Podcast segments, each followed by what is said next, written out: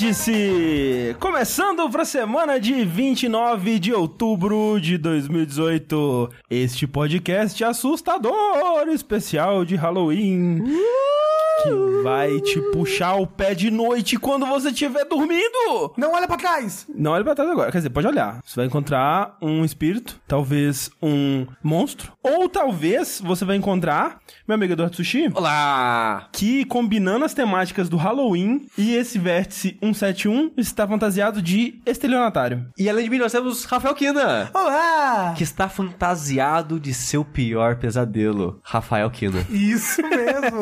Vocês podem perceber que a minha fantasia, no caso, é a obesidade mórbida e o acúmulo de gordura próximo à caixa torácica, com altos riscos cardíacos. Eu sabia que eu não precisava inventar porque o Rafa já ia puxar. Mas também temos aqui André, Sou eu! que está fantasiado de alguma coisa muito estranha. De Ryu pós-aposentadoria. Isso mesmo. Rio depois que desistiu de tudo, né? Quando o Rio aposentar, é de invalidez? Porque a vida dele é porrada. É porrada. Quantos anos o Rio tem? A 13? essa, não, a essa altura ele tem 80, né? Não, mas eu acho que o que o último da linhagem é o 3, né? É, ele é o mais. O, ele, ele é o mais Não, último da. quatro? Não, Não, não. Porque lá o Akuma tá, tem, tem até cabelo branco, né? Isso é verdade. Mas eu acho que ele tem uns 30 e pouco, no máximo 40 e pouco durante o 3. No máximo, assim. E ele já tá velho, ele tá com barba branca. Não, não. O Rio Barbudo é do 5, né? Mas é. É. uma barba jovem. É uma barba de lenhador jovem. Isso. Mas, é, estamos aqui para mais um vértice de notícias, né? O vértice ímpar. Caso você não saiba, é o nosso podcast de notícias que a gente grava ao vivo. Então, quem sabe, daqui a 15 dias, você pode é, comparecer lá no nosso canal da Twitch, twitch.tv jogabilidade, assistir com a gente, comentar as coisinhas no chat, participar dessa experiência bonita, gostosa, cheirosa. E a gente tem alguns avisos pra dar, porque pra você que tá aí por fora da- dos acontecimentos jogabilísticos, semana passada rolou o Jogabilidade, né? Que foi a nossa transmissão de 24 horas, celebrando aí três anos que a gente é, é- existe graças às campanhas de financiamento coletivo lá do Patreon, né? No patreon.com.br jogabilidade, no Padrim, padrim.com.br barra jogabilidade. No Jogabilidade a gente lançou uma nova forma de contribuir no PicPay, né? picpay.me barra jogabilidade, ou se você procurar no seu aplicativo do PicPay por jogabilidade, eu imagino que você deve achar também. Porque é uma- o PicPay é uma coisa que existe mais no, no celular, né? Aplicativo, QR Code, essas coisas loucas aí. PicPay, na verdade, ele, ele é um, ele é um... Enquanto o Padrim e o Patreon, eles são serviços exclusivos de crowdfunding, né? O PicPay, ele é uma carteira virtual que tá sendo cada vez mais adotada aí em sites e agora até estabelecimentos físicos, né? Na- nas maquininhas da Cielo lá, você consegue pagar diretamente pelo PicPay, por exemplo. E há algum tempo atrás eles lançaram essa, essa funcionalidade de pagamentos recorrentes, né? De assinaturas que eles falam. É, E eu não conheço muito bem o PicPay ainda, mas eu já vi algumas pessoas falando que tem uma parada, um- meio que um programa de cashback, né? Depois de Isso. uns usos, gastos, você ganha um dinheiro trocado de volta. Exatamente. Então, PicPay também tá disponível, tanto no PicPay quanto no Padrim, quanto no Patreon. A gente vai pegar todo esse valor, juntar, né, pra considerar metas e coisas desse tipo. A gente também deu uma reformulada nas metas, a gente deu uma enxugada. Agora a gente tem basicamente duas metas. Uma que é pro site existir de modo geral. Se cair abaixo dela, a gente vai ter que rever o que, que pode ser o jogabilidade e tudo mais. E aí tem a jogabilidade Plus, ou não sei o que lá que a gente colocou, que é pra gente poder trabalhar além do conteúdo base em conteúdos mais premium e, e começar a trazer outras pessoas pra ajudarem a editar e pagar editores Ah, pra é. contribuir nesse tipo de coisa e tudo mais. Sim. Felizmente, cara, com muita folga, as pessoas bateram as metas, assim, é, é sempre impressionante, assim, é- sem sacanagem, assim, parece brincadeira com o quanto de vezes que isso já aconteceu e a gente continua agindo da mesma forma, mas toda vez que a gente vai pensar, cara, o que, que a gente vai colocar de meta esse ano, a gente sempre fala, não, esse ano não vai bater nada não, né, gente? Não, assim, eu achava que a gente ia bater as coisas, sendo que a gente não colocou o valor muito alto do que já tava. Muito acima, né? Uhum. Tava sempre valores, valores mais próximos, mesmo porque a gente não mudou muita coisa, então não precisa, né, aumentar tanto Isso, e tal. isso. Mas é, ainda assim me surpreendeu bastante Não, o, nossa, o valor surpreso. que terminou a jogabilidade, assim. Fiquei bem surpreso mesmo. É. Aí eu queria dar um pedido de desculpa aqui atrasado pras pessoas, porque eu desmaiei e não participei do, do encerramento, essas coisas. Porque eu tava acordado há mais de 30 horas, então... Quem diria? Eu Não, morri. eu, eu cheguei no quarto, me despedi do sushi, o sushi estava morto. Ela é isso, é um cadáver que tá aqui em Isso. cima da cama. Mas sabe o que é o pior? De sábado pra domingo, que foi quando eu dormi, né? Sábado de noite, eu dormi tipo 4 horas. Não consegui dormir mais. Fiquei virado, aí tinha um batizado pra ir com a Thalys, com a família dela, acabei dormindo na casa dela, aí teve o negócio da eleição, e eu dormi de novo, sei lá, umas 4 horas, que eu não consegui dormir durante a madrugada, e eu fiquei, tipo, podre até, sei lá, segunda-feira. Aí segunda-feira, eu dormi 12 horas sem parar. É, não, eu tô, eu tô zoadaço também. Tipo, eu tô dormindo nos horários esquisitos. Aí eu durmo, tipo, 8 horas segui seguidas. Eu acordo com muito sono. Aí eu durmo mais, tipo, 2 horas acordo top. Aí. não sei o que tá acontecendo, sabe? É a depressão que chama isso daí. Tem um pouco também. Mas, é, então assim, também vamos dar aqui um resumo das novidades e mudanças que a, a gente anunciou no Jogabilidade pra caso você não tenha conseguido acompanhar. Caso você não tenha conseguido acompanhar, o Raul, ele tá upando tudo lá no, no YouTube. Vai ser o primeiro ano que o Jogabilidade vai ficar todo arquivado, se tudo der certo. Tá Obrigado, dando. Twitch. Obrigado, Isso, Twitch. obrigado, Twitch. E né? Raul, que tá aí sobre o E Raul. YouTube. A coisa mais irada foi aquele bloquinho, aquele que o pessoal foi anotando as coisas enquanto tá acontecendo. Sim, caraca. Sim. É, realmente, no link do post desse podcast tem um, um link do documento que o pessoal foi fazendo, né? O pessoal da, da nossa comunidade, lindos, maravilhosos, foram fazendo à medida que o jogabilidade ia rolando com todos os eventos, tudo que ia acontecendo eles anotando lá. Tem umas anotações muito engraçadas, ó. Umas coisas, tipo, e que aconteceram, mas tipo, pai da Clarice entra no chat. Sim. Pai da Clarice revela o porquê do nome dela. é muito bom. É. E além disso, a gente tá vendo também de ter uma um best-of, né, do jogabilidade, tipo um vídeo assim de uns 20 minutos com as- os melhores momentos, assim. Então, quem não conseguiu acompanhar as 24 horas ou não vai conseguir acompanhar as 24 horas, a gente ainda tem algumas alternativas. Mas, pra você que tá ouvindo aqui já, vamos dar um resumo de tudo que rolou, né? Primeiro, as artes que estavam estampando o Jogabilidade, todo mundo que for padrinho, né, em qualquer um dos três é, serviços, em qualquer um dos três lugares, é, a gente vai enviar como brinde, né, como papel de parede de celular e de desktop em breve. Também em breve, também conhecido como no próximo Saideira, que não vai ser essa sexta-feira, porque sexta-feira a gente tem gravação e depois vai ter uma festinha de Halloween aqui. É, a gente passou o Saideira pro sábado, e no sábado a gente vai sortear um console, né, um PS4, Xbox One ou Nintendo Switch, porque bateu essa meta no Jogabilidade, que é uma meta que foi estabelecida, na verdade, pelos nossos amigos do Padrim. Eles estipularam que se a gente conseguisse bater 12 mil só no Padrim, Eles iriam doar um console pra gente sortear. Pra então, gente sortear. o sorteio é só pra quem apoia a gente através do Padrim, porque é um presente Do do Padrim. Padrim. Isso. As pessoas que estão concorrendo são todas as pessoas que estão com o pagamento em dia e tudo mais, essa coisa toda lá no Padrim. Lembrando que a escolha do, do console é de quem ganhar o sorteio. Isso, Certo? Ele pode exatamente. escolher ou um PS4, ou um Xbox One, ou um Switch. Ah. E, a- e a- e não precisa assistir necessariamente saideira, gente. Caso que tenha gente, ah, não, não vou conseguir assistir. É, a gente vai fazer mandar vivo- e-mail. É, a gente vai fazer ao vivo só pra oficializar, pra ver que a gente Isso. fez direitinho lá no random.org, as coisas todas. Outros anúncios que a gente fez, né? A gente anunciou a saída da Mel, né? A Mel, ela não tava conseguindo dedicar muito tempo ao jogabilidade, e aí a gente decidiu que era melhor ela se afastar. Ela ainda continua morando aqui, então se a gente conseguir encaixar Conciliar os, os olhar, tempos, os né? horários e tudo mais, ela ainda pode aparecer tanto em lives quanto em podcasts, mas, né, ela tá realmente muito ocupada, ela tá, Sim. tipo, ela não conseguiu, quase não conseguiu participar do jogabilidade justamente por causa É, disso. tipo, hoje ela não chegou do trabalho até agora. Exatamente. Mas o Responsabilidade, que é o nosso programa aí para falar sobre né, o, o- as arrecadações e metas e, e fazer um review mensal né, do nosso trabalho aqui no Jogabilidade. Ele volta a acontecer todo mês, né? Algo que a gente tinha Vacilado meio nos que últimos quatro meses aí, mais vacilado ou menos. bastante, ele volta a rolar. A gente já falou, né, do PicPay como opção, picpay.me barra jogabilidade. A gente também anunciou um novo podcast que ele não estava diretamente associado ao jogabilidade, que é um podcast que a Clarice, a Pan e o Henrique, né, eles iam produzir. Produziram, na verdade, o primeiro episódio, né, que é o podcast Utópico, que é tipo um Jack, só que não é... Não é de anime. Não é de anime, né, de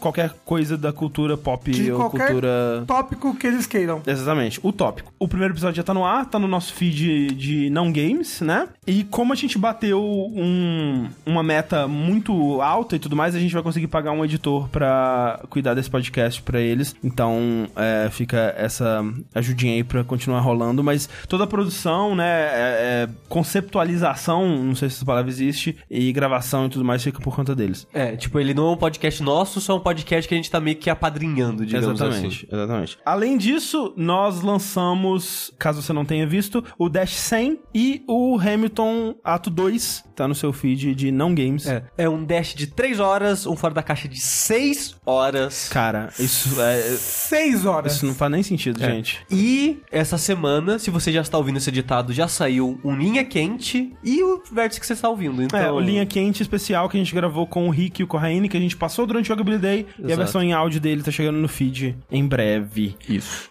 Sim, linha quente continua sem a Mel, o, o jogo show continua sem a Mel. A gente, jogo show especificamente a gente ainda não sabe quem vai apresentar, como é que a gente vai fazer, mas a ideia é continuar. A gente ainda tem episódios gravados e tá cuidando de deixar o processo dele mais é, fácil de, de, de rolar aí. Tem que terminar o do. Matheus Castro? Do Matheus Castro. Tem um outro gravado um outro ainda gravado. na outra jogabilidade casa. Sim, sim. Aí depois a gente vai começar a gravar os novos e a gente vai ver como é que o formato vai mudar. Exatamente. Então esses foram os, os avisos principais. Se quiser saber de mais coisas que rolaram no Jogabilidade, tem esse documento que tá linkado no post do podcast. Mas enfim, vamos para o nosso vértice de notícias. A gente tá um pouco atrasado com esse podcast e mesmo se a gente não tivesse, acho que a notícia principal que tá rolando aí em várias etapas, né? Cada dia tava saindo uma coisa nova sobre ela. Essa notícia já tá meio velha, na verdade, mas a gente precisa falar é, sobre ela aqui porque é importante, né? Eu acho que a notícia mais importante, uma das notícias mais importantes do ano do mundo de jogos, assim, desenvolvimento e tal. Sim. Porque é um tema que é importante. Felizmente, a discussão dele tá se tornando cada vez mais recorrente, num nível que as empresas estão tendo que lidar disso de alguma forma, né? Se É. manifestar publicamente sobre isso de alguma forma. Sim, a conversa que tá rolando ela é muito importante, né? Sim. Porque aconteceu? Red Dead Redemption 2 lançou, né? Mas antes disso, antes do lançamento dele, começaram a rolar algumas, algumas notícias que estavam deixando a internet em, em polvo rosa. Porque no dia 14 de outubro, é, pra você ver o quanto tempo faz, né? Foi literalmente 15 dias atrás, foi tipo do.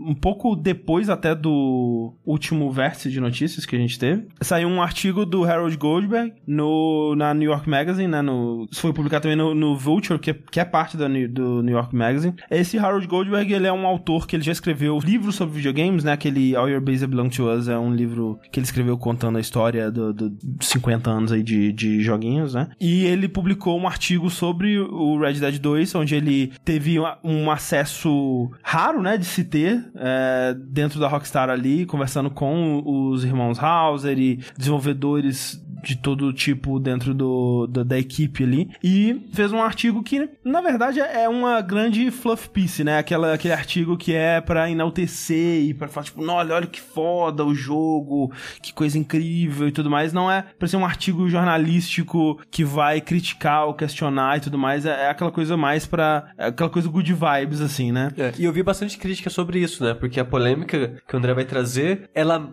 foi citada como se fosse uma coisa bonita na peça, e o jornalista, ele não questionou Não e não trabalhou em cima disso, ele só passou, sabe? É, que tipo, é foda porque eu, eu entendo que, assim, esse cara, ele provavelmente só tem esse tipo de acesso aos irmãos Hauser e à Rockstar, justamente porque eles confiam que ele vai fazer uma peça jornalística desse tipo, né? Que não vai ser combativa, né? Ou, não vai ser muito crítica, ou não vai, sabe... é, Eles querem, perto do jogo lançar assim, eles querem mais é que espalhem a boa palavra sobre o jogo. Não que precise também, né? Mas é, é aquela coisa, né? Ele- Publicidade. Publicidade. Nunca é demais, não. Nunca é demais, exatamente. E aí, ele entrevistou a galera e um, um trecho específico dessa entrevista que deu o que falar foi quando, o, acho que o Dan Hauser, ele comenta que em algumas semanas, né, nas últimas semanas aí, eles estavam trabalhando 100 horas por semana, né, e que isso aconteceu algumas vezes ao longo do desenvolvimento, né. 100 horas por semana é bastante coisa, né, gente? Assim, quem trabalha de segunda a sexta, é, trabalha 40 horas, né? 40 horas, é. E assim, falar que a pessoa tá trabalhando 100 é um pouquinho assim, ó. É um pouquinho Fa- além fa- da... Faz as contas. É, 100 dividido por... Vamos dizer que a pessoa... tra- Sem traba- dividido por 5. Assim, vamos dizer que é por 7, porque a pessoa não folgou nenhum dia nessa semana pra fazer É. isso. É, é difícil, difícil fazer essa conta aí. Não sei É. como, é que, como é que faz essa conta aí, não. Matemática não é meu forte. Mas assim, é bastante, bastante. É mais do que o, o saudável, né? Sim. E aí, né, todo aquela, aquele papo de, desse tipo de matéria que é tipo, ah, se a gente pegasse todo o script do jogo, daria pra fazer uma casa de script. Ou, é, né, tem 100 trilhões de linhas de diálogo, meu Deus, e a gente tinha que ficar 100 horas por semana pra fazer a revisão e aquela coisa toda. E realmente, como o Sushi disse, né, enaltecendo falando, nossa, olha que foda, hein? Os caras aí, cara, trabalhando pra caralho pra entregar o joguinho, que da hora. E, e isso eu acho que é um sinal bom é, da, da indústria, assim, da, do, do jornalismo de jogos, porque alguns anos atrás, realmente, isso passaria como, tipo, porra, olha os caras aí, hein? né? Nossa. Os caras tão dando sangue pelo jogo, que, que legal, né? E hoje em dia não passa mais, sabe? Tipo, o pessoal começou a fazer barulho e tanto desenvolvedores no Twitter quanto jornalistas. E voltou essa discussão, né? Que meio que não tinha nem dado tempo de sair, né? Porque a gente ainda tava falando sobre isso vindo aí do fechamento da Telltale, né? Que Sim. rolou também conversa sobre as condições de trabalho lá e, e como que eles estavam num crunch eterno e tal. Especialmente por isso foi bem assim fora de contato com a realidade o jeito que isso foi tratado dentro do artigo, né? Porque, porra, acabou de sair da parada da Telltale e o cara vem enaltecer 100 horas de trabalho por semana, sabe? E aí, logo em seguida, eu acho que isso, esse artigo saiu no domingo, na segunda, o Dan Hauser, ele esclareceu os comentários falando, não, galera, calma, isso aí não é do, da equipe inteira, não, é só o grupo de escritores sêniores, né, que são quatro pessoas, incluindo ele, que é uma galera que já trabalha junto há 12 anos e eles, o processo de trabalho deles, no final, eles sentem que é necessário fazer esse sprint pra fazer o, o- a coisa dar certo, né, pra conseguir polir. É, o que já é ruim, porque, assim, ele, o Dan Hauser fazer isso é uma coisa, sabe, porque ele é o dono do estúdio, é, é o nome do estúdio dele, né, que vai lá estar associado ao, ao, processo todo, e ele pode tomar essa decisão por ele, sabe, isso é uma coisa diferente do que você Impor pros seus funcionários é, impor, isso. mesmo que seja indiretamente ou, ou por, sabe, pressão social, digamos, que é, que é muito do que acontecia, como a gente vai ver. Mas ficou meio que tipo assim, ó, é só uma galera, o resto do, do pessoal que trabalha no estúdio, ele não tá sendo forçado ou, ou requerido a trabalhar 100 horas por semana nunca, né? Isso foi na segunda-feira. Na quarta-feira, começaram a circular uns, uns memorandos internos da Rockstar, onde os funcionários estavam sendo compelidos, incentivados a se abrir sobre a experiência deles trabalhando dentro da, da Rockstar, né? É, falando sobre crunch, sobre horas de trabalho e tudo mais. E muita gente realmente se manifestou falando que, olha, no passado já foi pior, né? Recentemente tem melhorado bastante, 100 horas tá bem longe da realidade. Muita gente falando, tipo, ah, eu trabalho, sei lá, duas a seis horas extras por semana, mas mesmo essas, essas horas elas são compensadas, né, e tal. E ninguém é, é obrigado a fazer essas horas extras nem nada. E tava, tipo, ok, né, gente? A gente acha que dessa vez não, não tinha tanta coisa assim, não. Acho que eles não estavam fazendo nada de tão errado ou tão ruim. Até que saiu um artigo da Kotaku, né, do Jason Schreier. Sim. Que ele já tava escrevendo há alguns meses antes desse artigo do, do Vulture. É, só calhou, né, de, de, de tudo se juntar numa época semelhante. Exatamente. E nessa, nesse artigo, ele entrevistou acho que umas 90 pessoas, Foi né? bastante gente, quase Cara, 100 pessoas. É né? muita gente pra entrevistar. Haja empenho, parabéns. Não, parabéns mesmo. E, pa- e haja contato, né? Pra conseguir essa Sim. galera toda. Porque foram, tipo, trinta e tantos funcionários, quarenta e tantos ex-funcionários, espalhados pelos tipo, oito estúdios. Acho que são oito estúdios da Rockstar pelo mundo, né? Que tem um, um em Edimburgo, na Escócia, tem um em Nova York, tem um em San Diego, tem um, acho que no Canadá, não sei se é Toronto, enfim. Tem um em Lincoln, na, na Inglaterra. E tem um, um estúdio da Rockstar na Índia, eu não sabia. E esse foi um que eles não conseguiram falar muito com a galera lá. Pelos comentários internos lá. Os que mais se ferram são a galera de Lincoln na, na- no Reino Unido. Porque é o estúdio que mais cuida de QA, né? De, de teste, Quality Assurance. Que é o pessoal que faz uh, os, os reportes de bugs e, e ficam testando o jogo pra ver se tá tudo certo. E essa galera parece que tava trabalhando assim muito sinistramente em horas absurdas há meses, né? dentre essas quase 100 pessoas que o, o Jason entrevistou, também tiveram muitas que deram experiências positivas, né? De, de que eu nunca trabalhei é, essas horas absurdas que a, que a galera tá dizendo, que 100 horas é longe da realidade. Uma coisa que todo mundo concorda é que, tipo, realmente, 100 horas não rola. Tipo, pelo menos recentemente, assim, ninguém tem trabalhado 100 horas em nenhum momento. Mas o que eles disseram é que existe sim uma cultura, quase que uma cultura de medo e uma cultura de quase coerção mesmo, para as pessoas ficarem além do, dos horários, né? E, e, nem sempre isso é remunerado, porque depende muito do contrato de quem tá trabalhando, né? Se a sim. pessoa ela tá num contrato que paga por hora, aí ela vai ser remunerada, mas se é né, salário fixo e tal, é, se ela ficar uma hora a mais, ela não vai não, não vai rolar essa, essa compensação justamente porque não tem é, sindicato, não tem nenhum tipo de lei que protege essa galera e tal. É, eu não sei como é que é, isso deve mudar de país a país, mas eu, mas eu vi gente dos Estados Unidos comentando que lá a maioria das empresas contratam por salário e esse tipo de contratação não dá margem para você ganhar dinheiro a mais por hora extra. Você não é Sim. recompensado por isso. No máximo que pode acontecer é o estúdio te prometer, tipo, ah, se o jogo tiver uma performance muito boa de vendas ou de é, review, bônus, né? a mas, equipe recebe um bônus.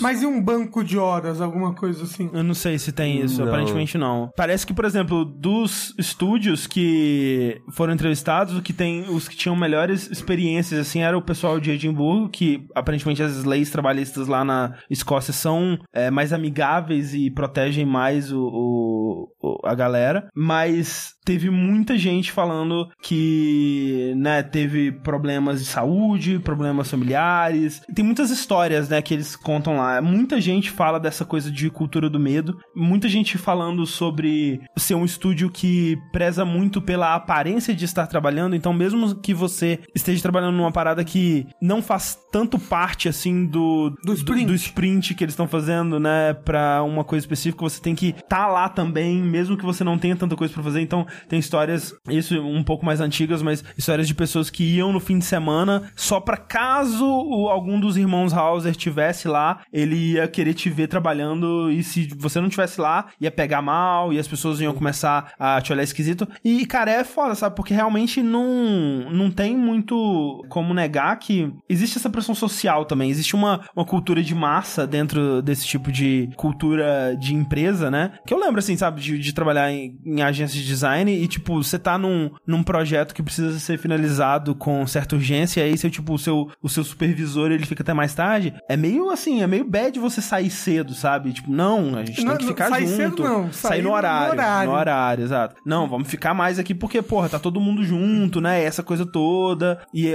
às vezes as pessoas até confundem isso como um, um sentimento, assim, de uma, da família rockstar, né? E também tem uma coisa que, assim, o pessoal que se manifestou, né, é, publicamente no Twitter e tal, falando positivamente, não necessariamente eles estão mentindo ou eles estão sendo coagidos a passar uma, uma experiência positiva, porque realmente vai ter tipos de experiências dos, dos mais tipos diferentes mesmo, né? É com tanto estúdio assim, né? É, e diferentes disciplinas dentro desses estúdios, né? As pessoas vão ter realmente experiências divergentes, mas mesmo a Rockstar tendo liberado, né, para as pessoas falarem, a grande maioria dessas pessoas que se manifestaram no artigo do Jason, é porque depois que a Rockstar liberou, ele mandou para as pessoas, ó, oh, a Rockstar liberou, você posso colocar o seu nome na parada? E eles não, não, quero ficar anônimo pelo medo da retaliação, Sim. mesmo que não uma retaliação de demissão, mas uma retaliação social dentro da parada, né, que tem toda essa cultura. Por exemplo, o Panda falou ali que quando ele trabalhava numa agência de advocacia, que era essa vibe assim, quando a galera saia perto da ordem regular, alguém já gritava, passou em concurso público. É. Só que cria essa cultura dentro da empresa Sim. que é feio você trabalhar o número de horas que te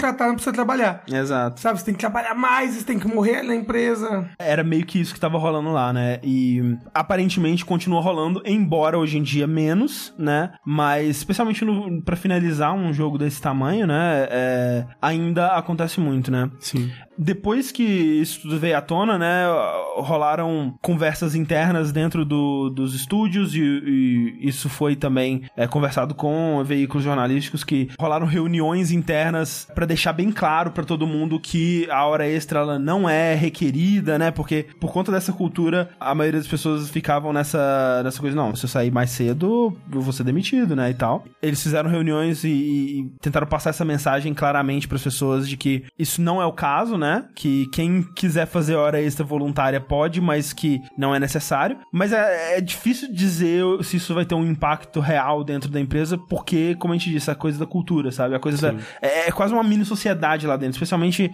passando tanto tempo, né? Como a maioria das pessoas passa. É. E eu acho triste que essa história, uma das coisas que ela fez ficar mais exposto, digamos assim, é como o público em si não entende essa situação.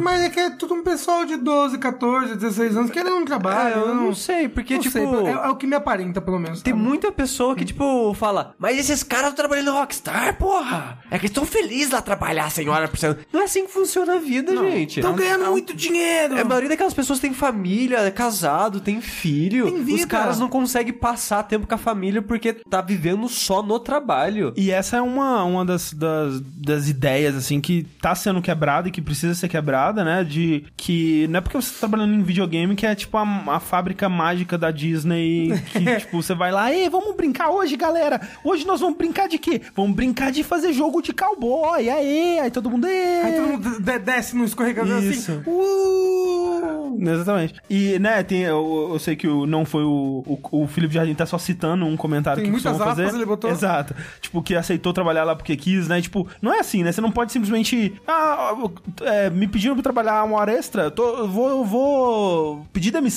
e trabalhar outra parada. Assim, até porque, cara, outra coisa que é absurda, assim, que não é uma prática exclusiva da Rockstar, é, é bem comum na indústria até. Tem uma parada que, tipo, você pode ter trabalhado quatro anos. Se no quarto ano você falou, foda-se essa merda, que empresa de bosta, me pedindo pra eu trabalhar é, hora extra não compensada aqui, eu vou sair dessa parada. Tá me fudendo, tá me deixando deprimido e ansioso e fudendo com a minha saúde mental e física. E eu vou ficar cheio de problema de saúde antes dos 40. Exato, vou sair, pedir demissão. O nome dele não vai estar nos créditos, cara. Isso é absurdo, sabe? E, e não é uma prática comum, é, é única da Rockstar, isso é comum na indústria. Tipo, pra o seu nome aparecer nos créditos do jogo, você tem que estar lá na linha de chegada, É. você tem que estar lá quando o jogo lançar, você tem que chipar o jogo. É, é bizarro, porque se você trabalhou, sei lá, 4 anos num jogo de 5 e saiu no quarto, seu nome não tá lá. Se a pessoa entrou nos últimos 6 meses, o nome da pessoa vai estar tá lá. Exatamente, é bizarro, não faz nenhum sentido isso, É. sabe? E, e aí in- incentiva essa coisa de tipo, não, porra, já tô aqui, agora vai, né? Agora vamos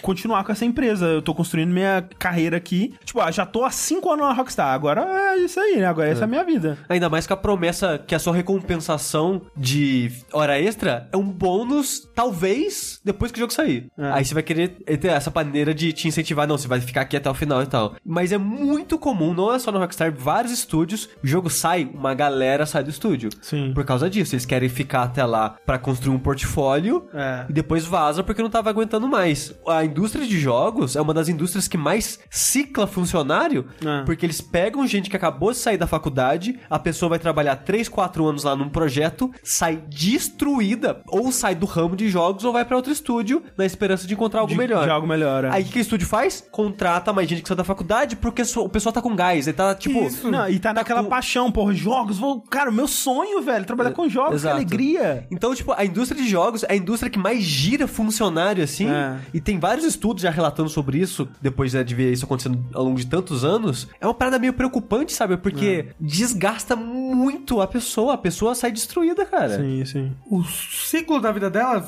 profissional, é minúsculo. Sim. Aí depois essa pessoa fica abandonada aí, né? Isso. O- não, e, e o- a imagina, a pessoa trabalha quatro anos num estúdio bosta que tá com crunch o tempo todo, e aí de repente o jogo ainda é cancelado. E tipo, ela não tem nada. Os últimos quatro anos dela não acrescentaram nada ao portfólio dessa pessoa, sabe? É absurdo isso. Ou É, Então o estúdio que nem até o Telltale, faliu. é faliu, né? Exato. Sim, porque, tipo, é bom né, citar o quão importante é esse primeiro projeto, porque tanto para estúdio quanto para funcionário, você não existe até ter um jogo. É. Então, tipo, se você é um estúdio que fez vários projetos que você pode até ter mostrado para publishers e tal, mas não chipou nenhum, você não tem crédito na, na, empre- na indústria. E se você é também uma pessoa que trabalhou, pode ser tipo sete anos em tipo dois projetos diferentes que foram cancelados, você não é nada, sabe? É. Então é muito importante você entregar alguma coisa, por isso que normalmente é esse ciclo, né? De você entrega uma coisa e sai. E aí muita gente tava falando assim, porra, o que, que a gente faz então? Vamos boicotar Red Dead e tal, e tipo, não é a solução, né? O mesmo o pessoal que foi entrevistado falou que, tipo, não é, não é isso, até porque o trabalho já foi feito, né? Então agora o jogo tem mais é que vender mais pra ajudar essas pessoas que trabalharam tanto na parada. Se elas tiverem participação nos lucros, né? Se elas É. não tiverem. Tem, tem a parada É. de bônus. Eu não sei se pra todo mundo também, mas tem, tem bônus. É, tipo, teve gente da Rockstar falando que o Red Dead 2 teria bônus, que o André falou, não sei se é pra todo mundo, mas vai ter algum bônus pra alguém. É. É, e o, o Patrick Klepke, né, do Waypoint, ele fez uma matéria especificamente sobre isso, né? Tipo, como que a gente reage pra esse tipo de situação? Porque quando essas notícias estavam rolando da Telltale e da Rockstar, muita gente se questionou, tipo, e aí, o que eu faço, sabe? Será que eu não compro? Será que eu boicoto? Será que eu compro com peso na consciência? O que, o que que eu faço? E ele entrevistou várias pessoas, é, empresas que não participam de Crunch, empresas que participam de Crunch, gente que já passou por e coisas do tipo. E meio que a resposta unânime foi, cara, compra o jogo. Porque se você quer muito jogar o jogo, cara, vai lá, compra o jogo. Não precisa ficar com peso na consciência. E também, quando ele falou, né, o jogo já saiu, às vezes tem bônus e pelo menos é, a pessoa vai receber alguma coisa. O Luaro complementou aqui que o bônus é só pra quem é sênior, que já tá lá há Ah. algum tempo. Acho que sênior não é só sobre o tempo também, é sobre a posição ocupada, né? Eu não, eu não sei Eu exatamente também como não funciona. dizer, mas ok, não é pra todo mundo. corporativa. É. Então, mesmo quem sofreu, digamos assim, essas situações, né? Eles acham que, ok, pode, pode comprar o jogo e tal. E eu não, eu não sei, sabe? Porque, é, que, assim, é que eles eu- falaram, tipo, é tão grande É. que o boicote meio que não vai fazer cócega, Sim, sabe? e mesmo que fizesse, sabe? Mesmo que realmente as pessoas se organizassem e tal, não comprar o jogo só ia prejudicar a- a- essas pessoas, sabe? Sim. É aquilo também, né? Tipo, se você, depois de saber disso, tipo, não consegue, não conseguiria aproveitar o jogo e tal, tipo, ia pensar nisso é, enquanto estivesse jogando e não ia conseguir, sabe, ia se sentir mal de estar jogando um jogo feito dessa forma, eu, né? Eu acho totalmente válido não comprar e dedicar o seu dinheiro num estúdio que você tem certeza que tem práticas trabalhistas melhores e tudo mais. Eu acho super válido. Mas também, cara, eu não, acho que é certo fazer essas pessoas se sentirem culpadas, sabe, por estar Sim. jogando, porque no fim das contas, velho, não tem, não tem muito pra onde fugir no capitalismo, sabe? É verdade. é, qualquer, basicamente qualquer coisa, tipo esse celular aqui que eu tô, sabe? Se eu fosse pensar em é, é, é, No sofrimento no da mão de sofrimento obra. da mão de obra na- na- nas, é, As fábricas chinesas. nas é, situações, na, na- nas condições de trabalho, né, de quem produziu isso aqui, eu, eu tinha que jogar isso fora e nunca mais comprar o celular. Então é. A solução é todo mundo viver no campo de agricultura subsistente. É tipo isso. A, a solução que alguns desenvolvedores propõem, e o Patrick, ele concorda nessa, nesse artigo, no caso, né, falando do pessoal de fora, né, essas empresas não são brasileiras e tal, mas do ponto de vista deles lá fora, é tipo, não vamos mudar isso através com o nosso dinheiro, que isso não necessariamente funciona. Tipo, ah, você vota com a sua carteira, não é bem assim? Tenta mudar isso através de leis. Vota em pessoas que você sabe que vai mudar a lei trabalhista, liga pros seus representantes estaduais e coisas do tipo, cobrando posição nessas coisas. Especificamente pra indústria dos jogos, a gente não tem tanto o que fazer. Assim, eh, tem a nossa indústria aqui, né? E que talvez tenha, te- esteja rolando esse tipo de coisa também. Falta talvez mais eh, investigação sobre isso pra gente saber melhor como são as situações aqui. Mas realmente, assim, é, eu acho que o, o que precisa ser feito tá sendo feito em parte, né? Que é essa conversa, é essa, essa discussão que tá rolando e que já tá resultando em algumas mudanças, né? O fato de que um comentário sobre como esse numa entrevista não passa impune, digamos assim, já é uma mudança Sim. significativa, É. eu acho. E, e mesmo seja mudança no nível social das pessoas reclamando constantemente, as empresas elas, elas meio que têm que começar a mudar isso, senão a- a imagem dela vai cada vez piorando, piorando, piorando. Tipo, sei lá, EA, sabe? A Ubisoft. Cara, a Ubisoft, as vendas dela começaram a cair, sabe? Depois daquela época. Sim. E estão subindo agora de novo. Então isso, ao longo prazo, começa a afetar o estúdio. Então, essa manifestação social das pessoas também faz diferença. Então, pode comprar o jogo, mas não fique quieto quando essas coisas acontecem, sabe? Exatamente. Não seja conivente. É aí. Exato. E as reclamações não é tipo, pô, ajuda a Rockstar. Não, é tipo, ó, vamos criar leis trabalhistas melhores, criar um sindicato para desenvolvedores e coisas do tipo. Exato. É, essa sindicalização, é, eu imagino que é questão de tempo, sabe? Ela deve rolar. Nenhuma fé no futuro, né? E fé no seriado de The Witcher da Netflix, você tem? Olha só, vamos lá. A Netflix tá com essa mania da garotada aí de lançar seriado. Olha que louco. Seriado o tempo todo. E a mais nova série da Netflix que irá chegar um dia, que um dia, quem sabe, talvez, não saberemos nunca, é a série de, do Geralt de Rivia, a série do Bruxeiro, a série do The Witcher. É isso aí. Que irá se passar e será baseada nos livros, certo? Que é antes do primeiro jogo. Mais nos livros do que no jogo, mas algumas coisinhas do jogo também, pelo que eu ouvi dizer da, da, da showrunner. O que a gente sabe dessa série é que O Henry Cavill vai ser o. Vai ser o Henry Cavill vai ser o Geralt. gatão da porra. Ele é, ele é bem gato mesmo. Talvez mais bonito do que o Geralt é. Ah, Mas eu- vou dizer, melhor papel do Henry Cavill é o ex-namorado psíquico do Scott Pilgrim. Ah, é verdade, hein? Ele já era gato na época. É, bem gato. Nem lembro que era ele. Mas então, acontece que as pessoas ficaram um pouquinho com o pé atrás quando falaram que ia ser o Geralt, que, ia- que o Henry Cavill ia ser o Geralt. Porque falaram, ah, ele não tem muita cara, mas gente, maquiagem, tá aí pra. E até porque, eu não sei, cara, me parece que ele só é o Geralt porque ele pediu pra ser? Porque ele. Será? Ele deu uma entrevista uns meses atrás. Antes de ser anunciado, é, então. onde ele tava lendo os livros e, e ele tava, tipo, empolgadaço, assim, jogando o jogo e tal. E ele falou, porra, que legal, hein? Gosto muito de The Witcher. Gostaria muito de ser o Geralt, se rola essa adaptação. Também não sei se, né, vai ver, já tava em conversa, enfim, não sei. Mas é estranho, sabe? Estão falando que não era o Henry Cavill, era o Superman antigo do Superman Returns. É isso aí, é Superman de qualquer forma. Ixi. Foi o que eu disse. Eu ia falar isso agora, tipo, o vegano com superpoder é o antigo Superman de É pau o, gigante. é o Brandon Ruth, Ele tem aí. pau gigante? Tem, tiveram que remover digitalmente de tão grande que era o pinto dele. Caralho! É, é a história da época. Nossa! É isso aí, Nossa. como eu disse. O Rafa ficou. A vida tem dessas, né? É o super-homem, né? Caramba, super tudo. Então, é, Ah, o que acontece é que a Netflix mostrou recentemente numa imagem, logo depois num gifzinho, num videozinho, a aparência do Henry Cavill como Geralt. E algumas pessoas ficaram surpresas, porque tá uma merda, não? Mas porque tá um pouco diferente do que as pessoas imaginavam. Principalmente tendo em vista o The Witcher 3, que é um Geralt mais velho, barbado, tudo mais. É, tem as cicatrizes, né? O pessoal tava criticando muito, né? E falando muito mal. Mas assim, eu achei uma decisão ousada trocar o Henry Cavill pela Vera Holtz, né? Pra ele fazer uma atriz interpretar o Geralt. Eu achei, assim, porra, interessante, sabe? Uma decisão é, ousada. Ousada. Assim, o foda é que quando, quando a série sair vai estar diferente, sabe? Porque é muito uma parada, tipo, vamos testar. Tipo, ele acabou de chegar no lugar, tipo, pô, fizemos um improviso aqui. Olha só que legal essas roupas que a gente tem. Olha essa peruca. E colocou lá rapidão. Não, Foi tipo eu, peruca não. é muito feia. Foi tipo eu nossa. de Roxas aqui. eu coloquei. Você tava melhor de tava do melhor de que Roxas. o Henry Cavill de Você é a melhor Cinderela que eu já vi. Que tipo, a Thalissa, quando eu falei, não, amor, tipo, você empresta a roupa do Roxas e tal, e ela, não, não, vou colocar maquiagem e tal, falou, não, amor, é rapidinho, só pra fazer, é pra ser engraçado. Ela, não, não, você não vai sair daqui sem maquiagem. Eu falei, não precisa. Entendeu? Tipo, eu só saí assim, e, e ele tava nesse nível, tipo, ele só saiu, ele não tá pronto, não, sabe? Eu acho que ele tá. Ele tá com a barba branca. É, Ele tava até com prop, ele bebeu uma poçãozinha, sabe? Eu, Ah, assim, cara. é- eu acho que, é, obviamente, no contexto ali, cenário, né, quando ele estiver num- numa vila medieval e tal, iluminação, eu acho que vai ser melhor, mas era realmente o teste do figurino final ali, eu, eu imagino. É, mas eu realmente acho que o o problema tá sendo a peruca. Eu acho que a peruca tá muito longa e muito falsa. Muito falsa, é, tá exato. muito falsa a peruca. É, talvez eles consigam melhorar. Taca, cara. taca Talvez efeito especial em tudo, porra. É. Mas se conseguiram Cara- remover o bigode dele. É. Você remover o pinto do outro super-homem? Porra, caramba, hein?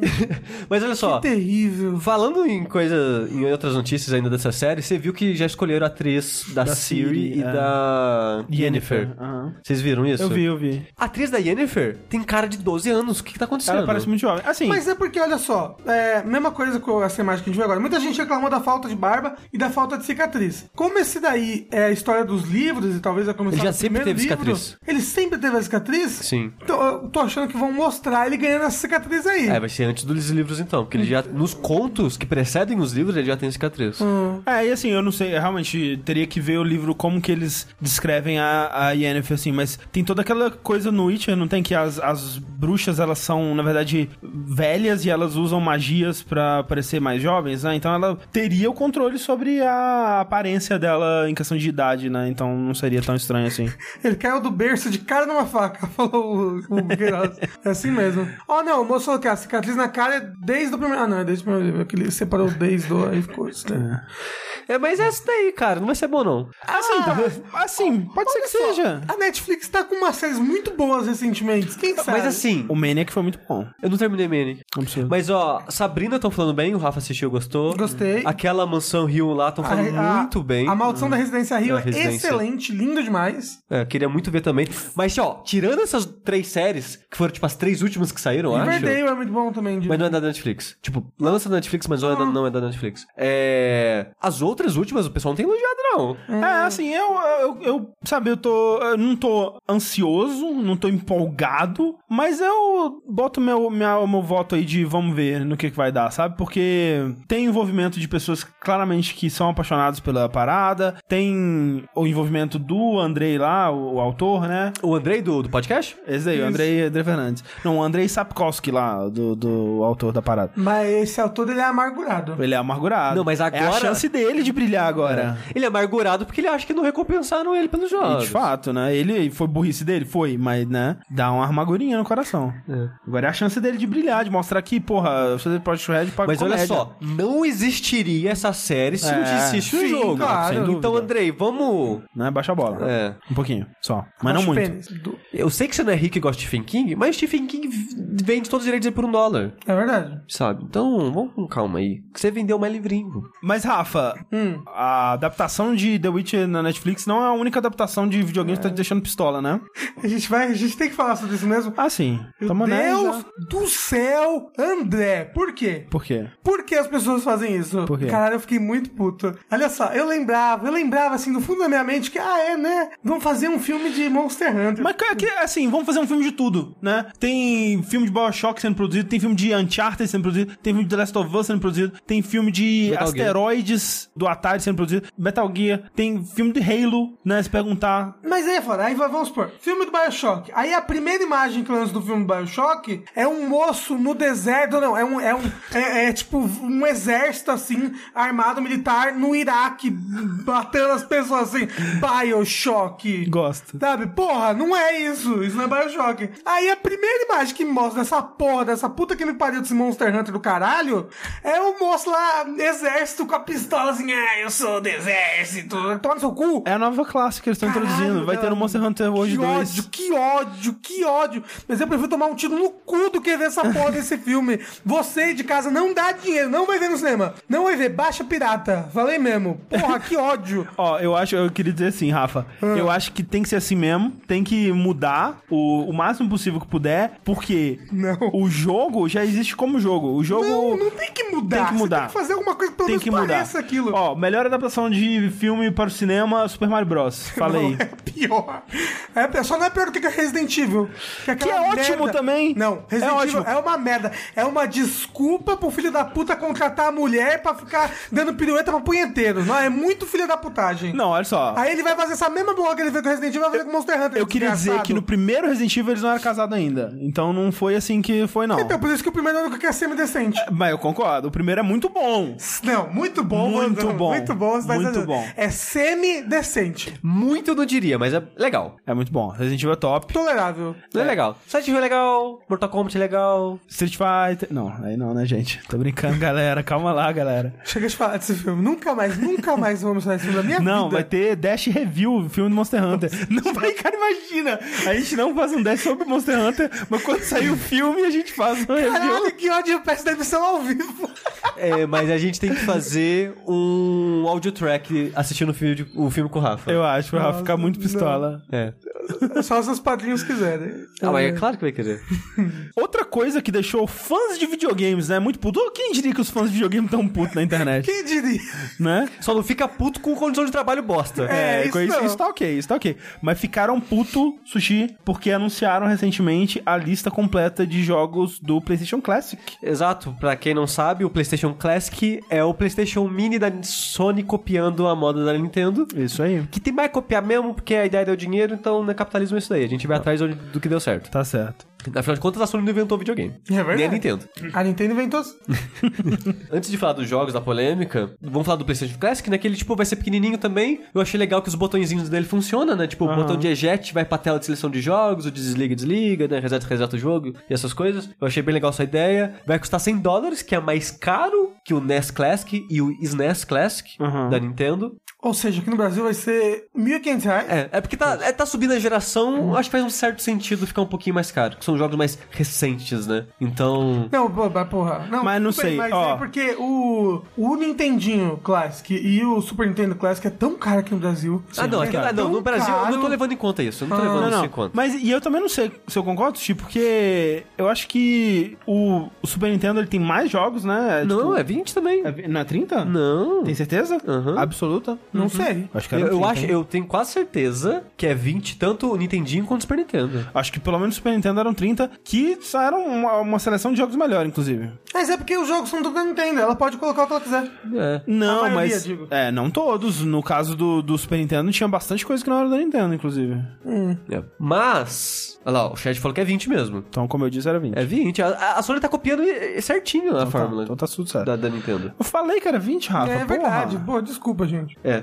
Ó, aí tem duas listas diferentes. Assim como a Nintendo fez listas diferentes para pro Japão e pra América, Sim. a Sony também tá fazendo. E a do Ocidente é o seguinte: começa com Battle Arena Toshiden, que faz sentido que foi um dos jogos mais falados no lançamento do PlayStation 1. Sim, o primeiro jogo de luta com texturas. Exato. Cool Borders 2 Ah, você quer fazer um comentário sobre o jogo, que eu não faço ideia do que é. é jogo de snowboard. É, tinha no meu PlayStation como no, no jogo de CD demo lá, mas foda-se. Depois, Destruction Derby, que é um jogo de você destruir cigarros.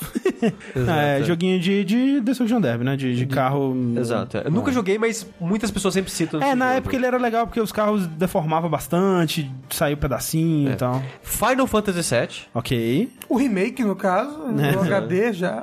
GTA, o primeiro, o que eu acho bizarro, porque poderia ser o 2, mas tudo bem. Tem que começar pelo começo. É, então, a gente vai falar sobre isso. Algumas das escolhas deles aqui eu acho estranhas, né? Que eles pegaram o primeiro de algumas séries que eu acho que valeria mais pegar o 2. O Raul diz que o NES Classic é 30 jogos, sim. Como eu disse, O é NES 10. é 23. Como eu disse, não era 20, era 30. Mas é mais próximo. 23. É isso aí, tá certo. Depois é Intelligent Q, Ok. não faço conheço. ideia. Jumping Flash também não conheço. Esse é clássico, é, um- é um, é um jogo de, de pular, primeira pessoa, 3Dzão. Ele era bem. é, na época ele era full 3D, assim, numa época que full 3D era uma coisa muito rara. É, foi também um dos primeiros jogos, eu acho que lan- jogo de lançamento mesmo.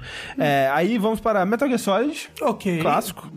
Mr. Driller, Não conheço. Oddworld Abe's Odyssey, Ok. clássico. Rayman, clássico. É. Resident Evil Director's Cut. Clássico. poderia ser o 2. Mas eu acho um bom também. E o 2 já vai lançar o HD. Mas o 1 já tem o HD É bem diferente. Se é bem fosse diferente. olhar isso, tinha que ser o 3 aqui. Revelations Persona. Poderia É, ser o é- dois. É estranho ser subtítulo Revelations, né? Mas né, é o primeiro Persona. Sim, poderia ser o 2. Sim. O 2 é o que dá um tiro na cabeça? Não, esse é o três? três. é. É, Ridge Racer 4. Type 4. É isso aí. É, Super Puzzle Fighters 2 Turbo. Estranho, mas ok, é legal, um jogo Não, ok. é, é muito elogiado. É legal, mas, né? Ok. Melhor. Não, bem. Não Não sei. assim, não. É, O eu- Super Puzzle Fighter é o que tem os Street Fighter? Não, não Isso, Sim, Street é, Fighter, Darkstalkers, aí joga no Tetris. E tem Street Fighter mesmo aqui Não. Não, pois é estranho, né? não Então, tem Street É Fighter. não ter Street Fighter. Eu acho que não tem- Fighter Alpha. O... Não tem nenhum jogo de luta 2D, né? Tem dois jogos de luta 3D, Tekken e Toshinden, mas nenhum... Assim, eu entendo colocar o Super Puzzle Fighter, porque foi um jogo muito elogiado na época, mas realmente, não ter um Street Fighter de fato é É. mais estranho. Estranho mesmo. Ah. É. Siphon Filter, Ok, o primeiro. era- O primeiro é a melhor escolha? Eu não Assim, joguei a série. Eu joguei mais o primeiro, então eu acho uma escolha ok. Apesar do 2 ter um multiplayer, mas quem jogaria pelo multiplayer? Foda-se, né? Bom, não sei. Ma- Mas eu acho uma boa escolha assim. Tekken 3, aí ok, melhor Tekken a ser escolhido do PlayStation 1, beleza. É, Tom Clancy's Rainbow Six. What? Por quê? Tipo, ah, ah, não sei, quer dizer, não sei se a versão de PlayStation 1 do primeiro Rainbow Six é boa, eu duvido, especialmente sem, com- sem analógico, FPS com D-pad vai ser bonito demais, especialmente um jogo mega tático, assim. Depois, Twisted Metal. Que não é Aí o 2, sim- Ah, mas é verdade, não, tinha que ser o 2. tinha que ser pelo menos o 2, bizarro. E Wild Arms. Ok. Ok, ok. É. Assim, Mas assim, Mas assim, tá, né? Mas olha só, a lista lista. esquisita, velho. Assim como o controle não tem analógico, eles querem ser muito aquela parada da vibe inicial, sabe? Do, do começo do PlayStation. Ah. Cadê Gex? Então acho que por isso que eles optaram a ter muito mais jogo de começo da série do que do final da série. E o que decepciona em muitos fatores, tipo, Resident Evil 2 é mais elogiado que o primeiro, apesar de eu achar o primeiro muito bom ainda. É... O Siphon Filter, provavelmente o 2 e o 3 deve ser melhor, porque já evoluiu. Tipo, eu falei que não tem problema porque eu joguei mais o um do que os outros, mas eu não duvido que os outros sejam melhores. Cadê o Homem-Aranha? Cadê o Homem-Aranha? Não, assim, Tipo, tem coisa bizarra, tipo, Tony Hawk, Gran Turismo. Silent Gran Hill, Turismo, Gran Gran Turismo, Turismo? Castlevania. É, tipo, Gran Turismo foi o jogo mais vendido do PlayStation 1. É. Não sei por que não tá aqui. Esse realmente é o que mais me surpreende. Bizarro mesmo. O, eu tinha um jogo que eu gostava que você era, era, um, era um moço semi-nu. É, é- Metal Gear Solid 2. Não, e, e uns moços semi-nu que faziam umas, umas macumba. É. Você jogava umas caveiras. É, Shadow Shadow, Man? Man. Acho que era isso. Ele tinha um cabelo meio... Uh, Não, ele era careca. Não, esse Não. é Acujo. ca- Acujo, acho que é É uma, coisa parada, é assim. uma parada assim. Era legal, eu gostava. Mas, obviamente, eu era criança, então não lembro direito. É, não, é. Ah, O pessoal falando Crash, é. É, Acuji falaram. Acuji, isso. É. Shadowman também era legal. Mas olha só, essa lista de modo geral, porque assim, ó, a lista do Super Nintendo e do Nintendinho clássico também teve seus problemas. Não tinha todos os jogos que a gente gostaria de Não, ter, assim, sentiu de, falta de algumas de coisas. modo geral, é impossível fazer uma lista que agrade todo mundo, Sim, sabe? sim. Mas, levando em conta que nenhuma até agora foi perfeita, eu acho o que tem aqui ok, sabe? Hum. Eu acho que podia tirar, tipo, sabe, Mr. Driller, Jumping Flash, Então, é- é esse que é o e lance. colocar um Gran Turismo, um Eu acho que nem só. Castlevania. A- Chan. É, eu acho que nem só é a falta de clássicos, mas é a inclusão de uns jogos estranhos. Tipo, pode ser minha ignorância de não saber o que é Intelligent Cube? Pode ser. Pode ser? Pode ser minha ignorância de não saber o que que é exatamente... Não, acho que o único que eu não conheço aqui é o Intelligent Cube. Soul River, puta que pariu. É, mas, sabe, fa faltam algumas coisas, cara. Umas coisas mais. É, Medieval a gente entende, vai sair o remake, talvez É, por isso. sim. Mas tem algumas coisas que é bizarra, sabe? É, e com certeza foi problema de licenciamento, assim, tipo o Tony Hawk, sabe? Tony Hawk é muito clássico do PlayStation 1, cara. Então, o pessoal tá falando, talvez o GTA também tenha sido, porque tem a licença dos carros. Mas o. Mas não, o GTA não, você tá falando de Gran GTA não, Turismo. perdão, Gran Turismo. É.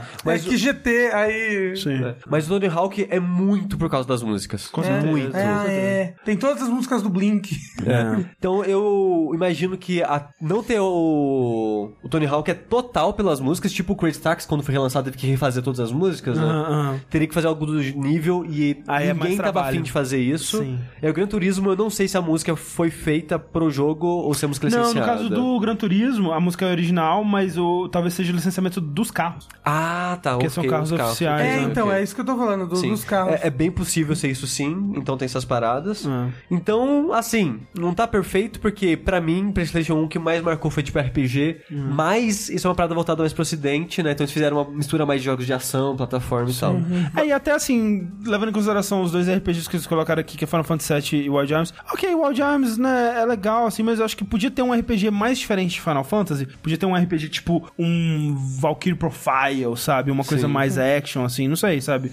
Porque, eu- pelo que eu me lembro, eu não joguei tanto do Wild Arms, mas ele, o sistema de combate dele é bem tradicionalzão em Não, é, é bem- é Final tradicionalzão mesmo, mesmo. Aí, Chrono Cross. É, é alguma É. coisa assim. Porra, Chrono Cross, né, velho? cara, porra, Vagrant Story, pelo amor de É. Deus. Legend of Mana. É. Mas temos a lista japonesa que é um pouquinho diferente, que é engraçado que ela já começa com dois jogos da mesma série. É bizarro. Que ela abre com Ark the Led 1 e 2. Pois é. O que, que é esse? É um RPG, né? É, Ele eu acho não, não é uma parada meio Zelda? Eu não sei. De nunca aventura? joguei. Nunca joguei Eu também não joguei, então eu tô cagando regra aqui. Depois, Armored Core. Assim, podia ter sido. Já tá melhor. Kingsfield? Podia ter sido Kingsfield. Não, cara, eu acho que Kingsfield é ter- muito inacessível, velho. É verdade, é verdade. Não, Armored Core 1. Armored Core 1 é muito mais inacessível. É mais? É, eu joguei e é impossível jogar aquele jogo hoje em dia. Ok. Nossa, É talvez. muito ruim. É muito ruim. É, depois de Armored Core, Battle Arena Toshinden. Sim, de novo. Uhum. Aí tem o Devil Dice, conhecido como 11x1. Eu não sei que porra é essa. Sai. É.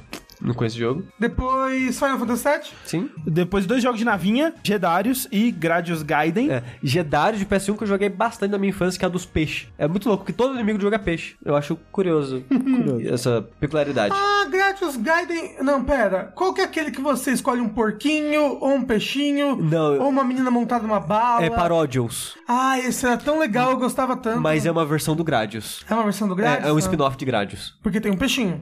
Não, mas é outra parada. Ah, tá. É,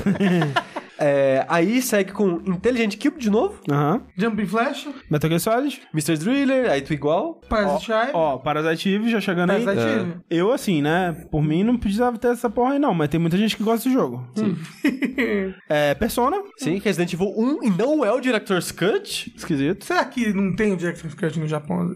Ah, talvez, eu não sei. Depois, Ridge Racer Type 4. Depois Saga, Saga Frontier. Sim. Super Puzzle Fighter 2 Turbo. De novo. De novo. Sim. Tekken 3. E Wide Arms. É. Então mudou um pouco, mas não o suficiente pra. Tipo, se eu preferir É, essa. colocou sabe? mais RPG, colocou jogo de navinha. Acho que Sim. tá uma falta grande aí de jogo de navinha no- nos jogos americanos. Cadê Tomba 2? É, mas tirou, tipo, Oddworld que eu gosto. Uhum. Mas é só isso que eu gosto também que tirar. A GTA eu não ligo, não GTA 1 é bem ruim, né, gente? Especialmente a versão de. Tirou o PlayStation. Filter que eu achava, achava legal pra época. Então assim, ó, não tem Crash. É, não Crash tem tá faltando. Spyro. Assim, não tem muito jogo bom, né, gente? Vamos ser faltando. sincero.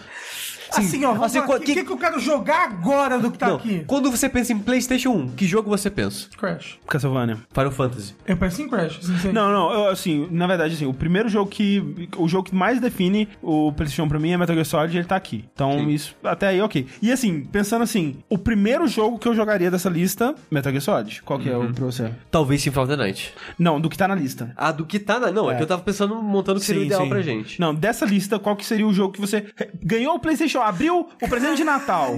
Qual que seria o jogo que você jogaria? Eu acho primeiro? que seria ou Resident Evil Director's Cut ou Wide Arms, porque Final Fantasy VII eu joguei um pouquinho recentemente no PS4 e o Oddworld eu platinei no PS4. Hum. Eu acho que eu ia jogar Rayman ou Tekken 3. Porque Ok. eu tenho bastante nostalgia com Tekken 3. Assim, não, não pagaria não. Não, eu também não. É, não tá valendo a pena não, gente. Não. Vamos ver se eles têm algum, vão ter algum plano aí de lançar ou novas versões ou, sei lá, DLC pra esse console, não sei. Alguém manda um e-mail pra Sony e fala que não tá dando. Não tá dando, gente. Ah, eu acho que vai ser essa bosta mesmo. Eu acho que vai ser aí isso vai aí, vender né? mal e a Sony vai Talvez eles que vai vender mal? Acho que não, hein? Acho que vai vender ok. Só de ter um negocinho na estante. Assim, se eu tivesse bastante dinheiro sobrando na minha vida, eu comprava também, só pra deixar Só de pra- é, frente. então, eu acho que muita gente vai comprar pela nostalgia pra ter o É. bichinho pequenininho Porque ali. assim, praticidade mesmo seria lançar a PS1 Classic pra PS4. Aí eu É. comemoraria muito mais, sabe? É. todo esse Mas, esforço. mas, né? Mas assim, eu não duvido também que ano que vem eles lancem uma versão 2 desse aqui com outros jogos Ah, e mas tal. o moço se for fácil de dar unlock e socar ISO Ah, dentro, é. igual o SNES... Cara, dou um dia pra estarem fazendo isso Ah, aí. então. Ah, não compensa porque o controle é aquele bosta ainda. Mas será que não, você não consegue botar um outro controle? Ah, com certeza vai ter é, touch party vendendo aí é, o controle, controles diferenciados. Não sei se... É, enfim. Controles diferenciados. Mas continuando, né, a linha de notícias de jogos antigos, por algum motivo, cara, essa notícia é muito bizarra. Por algum motivo, Tommy Talarico, o cara que você não pode deixar chegar perto dos seus parceiros. Porque ele vai lá e talarica. Isso. É, ou vai ficar tocando guitarrinha do lado, assim, Com ó. a guitarrinha do Homem-Aranha. Exatamente. Se o Corrêa tivesse aqui, ele estaria muito puto. não, não tem nada contra Talarico. Também não. Muito simpático sempre que eu interagi com ele. Não, antigamente eu queria ir no show, hoje em dia já me cansou, né? Ah, então, você já foi alguma vez? Não. Eu- é assim, é legal, você vai uma vez, aí você fala, ah, ok, né? Aí você não quer ir mais, não. Eu lembro que no- quando saiu a notícia do primeiro, eu fiquei, caralho, show de música de videogame. oh!" É que era muito novo, né? Era uma coisa sim. O muito pessoal tá diferente. perguntando, Tommy quem? É o Talarico, que é o criador e idealizador do Videogames Live. Isso. Ah, o Entrevistado Talarico. no round, não sei qual número, do jogo do, do downloading. A gente entrevistou ele lá. É, e primo do atrás. Steve Tyler. É, isso é impressionante. É, fez trilha sonora de Air From Jim, eu acho. Sim, a Sham Jim fez trilha sonora daquele jogo fracassado pra caralho que é o Advent Rising. Sim. Que? É. Ele, ele fez poucas trilhas, ele hoje em dia a fama dele é mais desse evento, né, do Videogames Live, que faz show até hoje no mundo inteiro e tal. e Isso vem 20 vezes no 20, vem 20 vezes por ano no Brasil, porque é o lugar acho que mais dá certo, que ele fala que o público é mais caloroso e blá blá blá, essas coisas que todo mundo fala. Público no que dá dinheiro, não é verdade, É. gente? Mas de qualquer que forma. chora quando toca a abertura de Chrono Cross. Todas as vezes. Tá há 20 anos ouvindo a abertura de Chrono Cross, Hoje- o pessoal chora todas as vezes. Hoje em dia o Videogames Live é só isso. Você toca 30 vezes a abertura e todo mundo chora.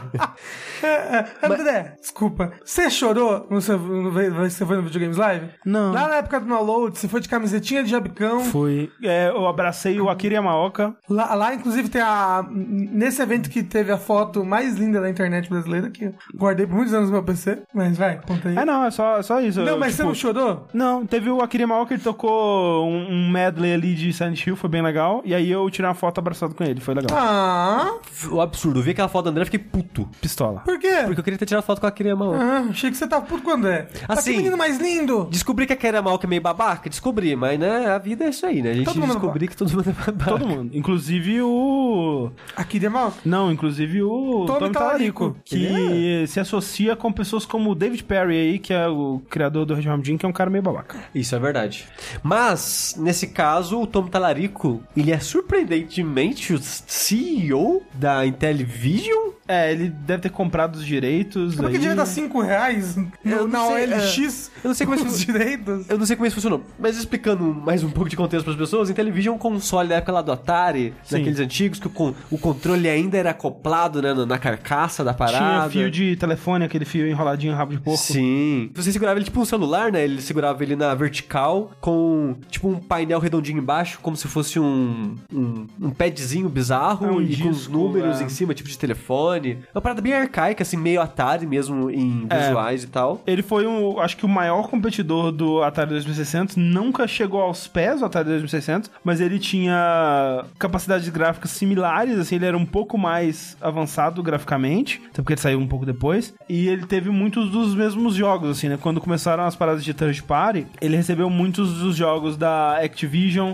ele recebeu muitos dos jogos da iMagic, muitos dos jogos da hum, Parker Brothers, aquelas empresas que estavam ali naquele começo estavam fazendo jogos pro, pro Atari, então É. tinham jogos ali que eram multiplataforma, Sim. né? Aí tem, o pessoal falando, nossa, eu não tô entendendo a notícia. É que a gente não tá falando da notícia, a gente tá contextualizando ela. A gente tá falando sobre o Tom Talarico. É. Isso. Para dizer que o Tom Talarico atualmente é o CEO da Intellivision, que ele deve ter comprado os direitos da empresa de alguma maneira. Isso. E ele vai lançar um novo Intellivision chamado Amico. Amico. Amico, não, que conf- mico, né, gente? não confundir com Amiibo. Exato. O console ainda tá em fase meio conceitual, né? Eles ainda estão planejando como vai se- funcionar de fato o console, a estética dele, o, como vai ser o lançamento dele, os jogos, essas coisas. Mas já se sabe que o preço dele vai ser em média 150 dólares e ele vai lançar com já um torno de uns 20 jogos na memória.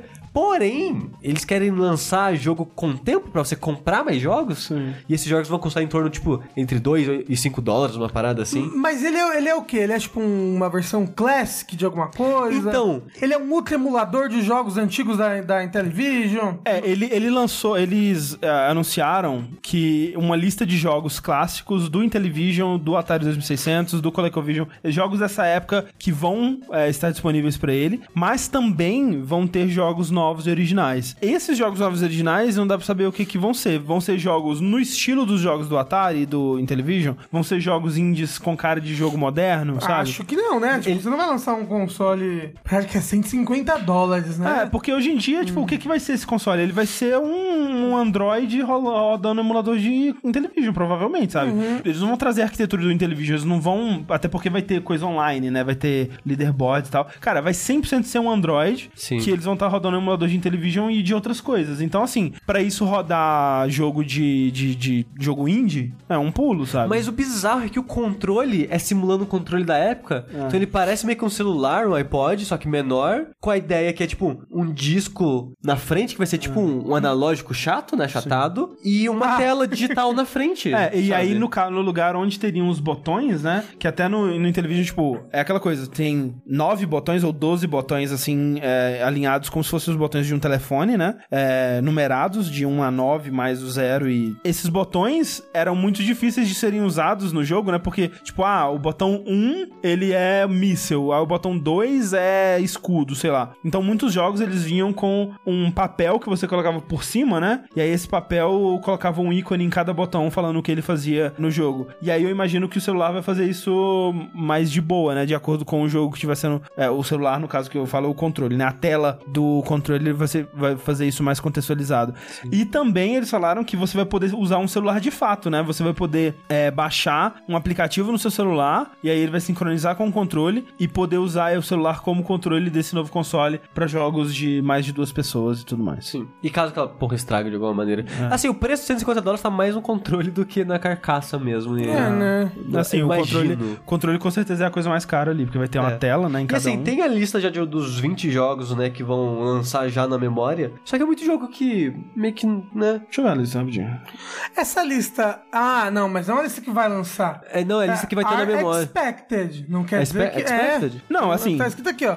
Here, here's the full list of games that are expected É, então, mas- to be available at launch. É o jeito de Não falar. Quer dizer que, eu não, acho. quer dizer que vai, porque eles, eles já disseram isso no, no vídeo. É. E é bizarro trailer. que alguns dos jogos anunciados vão ser, tipo, versões alteradas e atualizadas É, então, deles. isso que eu não entendi, porque eles listam lançam alguns jogos do Atari, né? E falam assim, ah, versões atualizadas desses jogos, né? Tipo Adventure e. É, e o, que é isso? Será que vai ser só com leaderboard, sabe? Que coisa É, bizarra. talvez É, pode com ser. multiplayer. Não sei, é. É que caso o jogo tenha. Exatamente. Eu não sei. Tipo o que nem a Nintendo tá fazendo com o NES Classic. É, assim, ó, a vers- essas versões reimaginadas que listaram aqui é do, do Astromash, Astromesh, Snafu, Tron, Deadly Discs e Star Strike. Mas é isso, assim, chances de, da- de ter sucesso, é, poucas. Eu acho que, assim, o que, o que eu ouvi o Tony Talarico falando é que a ideia dele com esse console é um console que os pais vão comprar pros filhos e não os filhos vão pedir, né? Porque se o filho for que pedir... isso não, não acontece, né, Tom Talarico? Não, mas claro que acontece. Se a criança tem 5 anos de idade, ela não, não vai... A criança é a que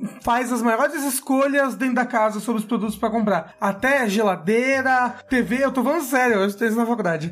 É, por que, que você acha que todo, toda propaganda tem uma criança? Você vai fazer uma propaganda de uma geladeira, tem uma criança lá, mexendo na geladeira, uma criança dentro da geladeira morta. Sempre tem, porque a criança, ela, ela, ela é a que faz as maiores decisões de compra dentro da casa. Mas assim, vamos dizer uma criança que ela ainda não conhece o Um conceito de console, né? E aí eles estão. Uma coisa que eles ah, falam no trailer é tipo, todos os jogos vão ser classificação livre ou livre até 10. Tipo, parece que esse é o foco dele, sabe? Ah, todos os jogos vão ser classificação livre, porque é tudo um bando de quadradinho piscando. Não, mas até os novos que vão ser lançados, né? Ah, Mas assim, eu eu sou um pai de uma criança de 5 anos, não conheço nada de videogame. Vou comprar um videogame pro meu filho. Eu vou nas Casas Bahia e vou comprar um Master System ou um Mega Drive. Não, novo. aqui, aqui no. Brasil. Aqui no Brasil. Mas vai, sou um pai americano. Tô lá jogando beisebol com meu filho de 5 anos. Tá. Joguei a bola e morreu sem querer. tá. Aí eu vou comprar um videogame novo. Agora não adianta numa mais, loja não. de videogame e vou lá. Pô, daquele videogame que eu compro pro meu filho aí, meu. Eles vão me mostrar um Play 4, vão mostrar um Switch, um Sony. Não se você for impactado pela publicidade do novo Intellivision de Tommy Talarico. Não, se você jogou Intellivision na sua infância e você quer replicar essa exatamente. experiência pro seu filho. É, a ideia do Intellivision só vai comprar quem já teve essa porra. É, exatamente. Vai flopar, né, gente? Mas vamos lá. Não, é uma loucura essa porra. Tipo, não tem sentido. Teve até gente lhe perguntando por que, que vocês estão falando disso. Porque E é uma loucura. Porque é uma loucura. E porque não tinha notícia essa semana. Isso é verdade. Mais porque não tinha notícia do que por ser uma loucura. Porque o quanto de loucura que a gente não deixa passar aqui. Mas é. Não, Mas falando em loucura, o que aconteceu hoje foi uma loucura muito louca que o Twitter do Undertale e o Toby Fox começaram umas 24 horas, agora bem mais, né? Começaram a dar mensagens de que algo estava vindo. Ok, Alguma ok. coisa está vindo, alguma coisa está vindo, meu Deus, blá blá, se preparem, blá blá blá, blá blá blá. E realmente, depois de 24 horas, o pessoal tava especulando, vai ser um jogo? Vai lançar alguma coisa? Tô o pessoal tava falando, é, Sans no Smash. Sans Smash? É verdade, é daí que veio esse boato? Talvez. Ah, algumas pessoas estavam. É, porque é, vai vir alguma coisa. Smash vai ter, vai ter Smash amanhã, Direct, né? É verdade, é E verdade. aí o pessoal vai já associou Sans e Smash. Nunca vai acontecer, gente. Já fica, né? Fiquem atentos. Mas o que aconteceu foi que, quando deu as 24 horas, link de um site chamado. Não, assim, eu queria dizer que foram uns 10 minutos dele tweetando umas 40 coisas, falando assim, então, então, gente, tá na hora, vamos lá, estamos conectados, você está aí ouvindo? E eu, caralho, solta essa porra logo, filho da puta, eu tô morrendo de ansiedade aqui, seu bosta. E aí realmente lançou o link de um site que tinha um link pra você baixar uma parada, que quando você tenta executar o Windows, fala, isso aqui é, isso aqui não é coisa boa não, hein? Isso daqui é Isso aqui é vírus, hein? E aí é bizarro porque o arquivo tem lá, versão 0.666. E aí quando você abre e fala, a partir daqui você concorda com tudo que acontecer, eu, eita, cara, aí vai, É, perder o computador. Não, Não é- era Top Fox porra nenhuma essa merda. Era É, vírus, então, era trojan. tem que confiar muito, cara, que a conta do Undertale não foi hackeada, né? E que não é um hacker mandando o maior golpe Nome do história. site, inclusive, era Deltarune. É, deltarune.com. É, e o site é só tudo preto, com duas colunas de texto, uma em inglês e uma em japonês. Pra você baixar na versão ameri- é, em inglês e japonês do jogo. E na parte da coluna de texto é: você tem que abdicar, tipo, da sua segurança, uma parada assim, sabe? Então, tipo, ele sabe que quando pessoa tentar instalar, vai dar esse screen em tudo. Sim. É. Relaxa, a gente não vai falar spoilers, porque eu também não zerei. Eu tô no comecinho. Pra quem não jogou Undertale, o Deltarune é o nome do símbolo real lá, aquele símbolo que tem umas asinhas e tem esse triangulinho, e também um anagrama de Undertale. Isso. Sim. Aí é muito louco porque eu não tava sabendo dessas, dessas paradas de 24 horas antes, o Top Fox gritando, e eu só só vi, tipo, pessoas dando retweet no tweet de, do link, falando, caralho, que porra é essa? Eu, Porque ok, né? surgiu do nada. Sim. Eu acordei hoje, quê? Deus, Deus, Rune, o quê?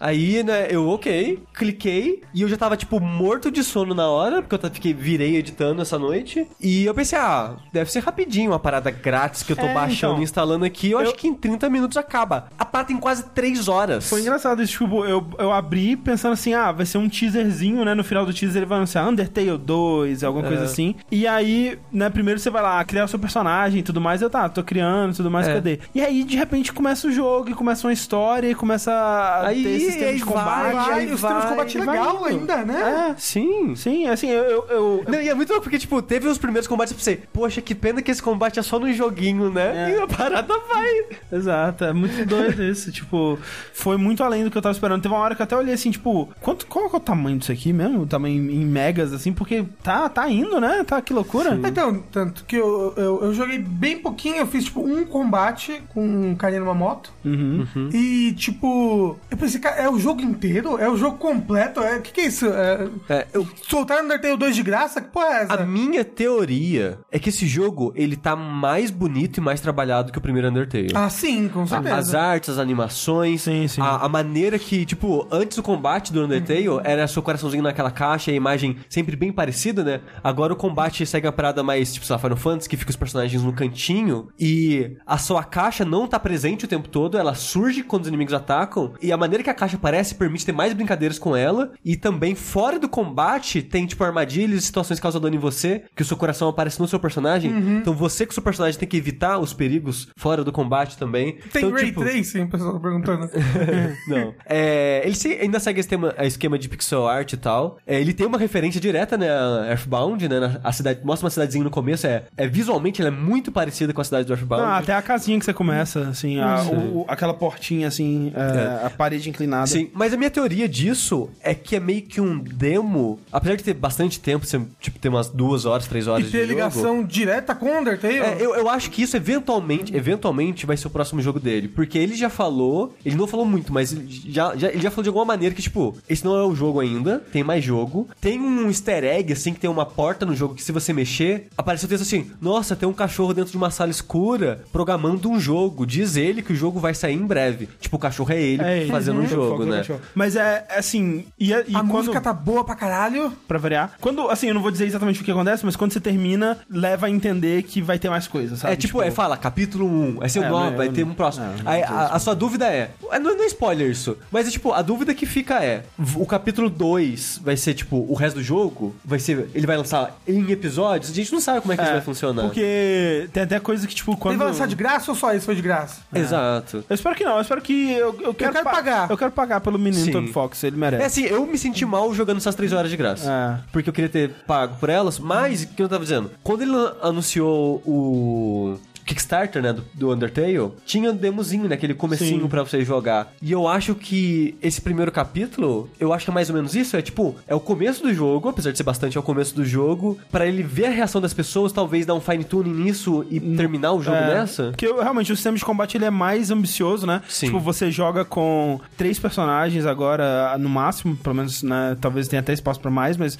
é interessante como que pode rolar A dinâmica. a dinâmica entre eles, né? Porque o protagonista é o único que pode dar o act, né? Que é o, o por onde você gerava aquelas as situações onde você conversava com o inimigo ou fazia alguma Sim. coisa Onde pra você ele. resolvia a situação pacificamente. Isso, e aí depois você podia dar o spare, onde você terminava a luta sem matar ninguém, Sim. né? E aí, só o protagonista pode dar esse act, mas ele pode mandar outros personagens dar o act, ou até todo mundo dar uma ação junto ali pra fazer alguma coisa. E é muito legal porque o primeiro ele meio que. Ele já tinha muito essa conversa entre mecânica e história e narrativa através do act e de poupar Uhum. e tal. E nesse é mais ainda, porque agora não são mais os personagens, são três, então como que eu encaixo a personalidade desses três personagens no ato de não tentar matar um monstro? É. Será que o cara quer não matar um monstro, sabe? E como isso entra no combate é muito legal. E a dinâmica da sua party, né, é uma dinâmica que, tipo, você tem um personagem que ele é meio que o, o- a lacuna do jogador, que é o personagem mudo também, como no primeiro, mas aí você tem dois personagens e eles são meio que opostos completos um do outro, e eles vão querer coisas diferentes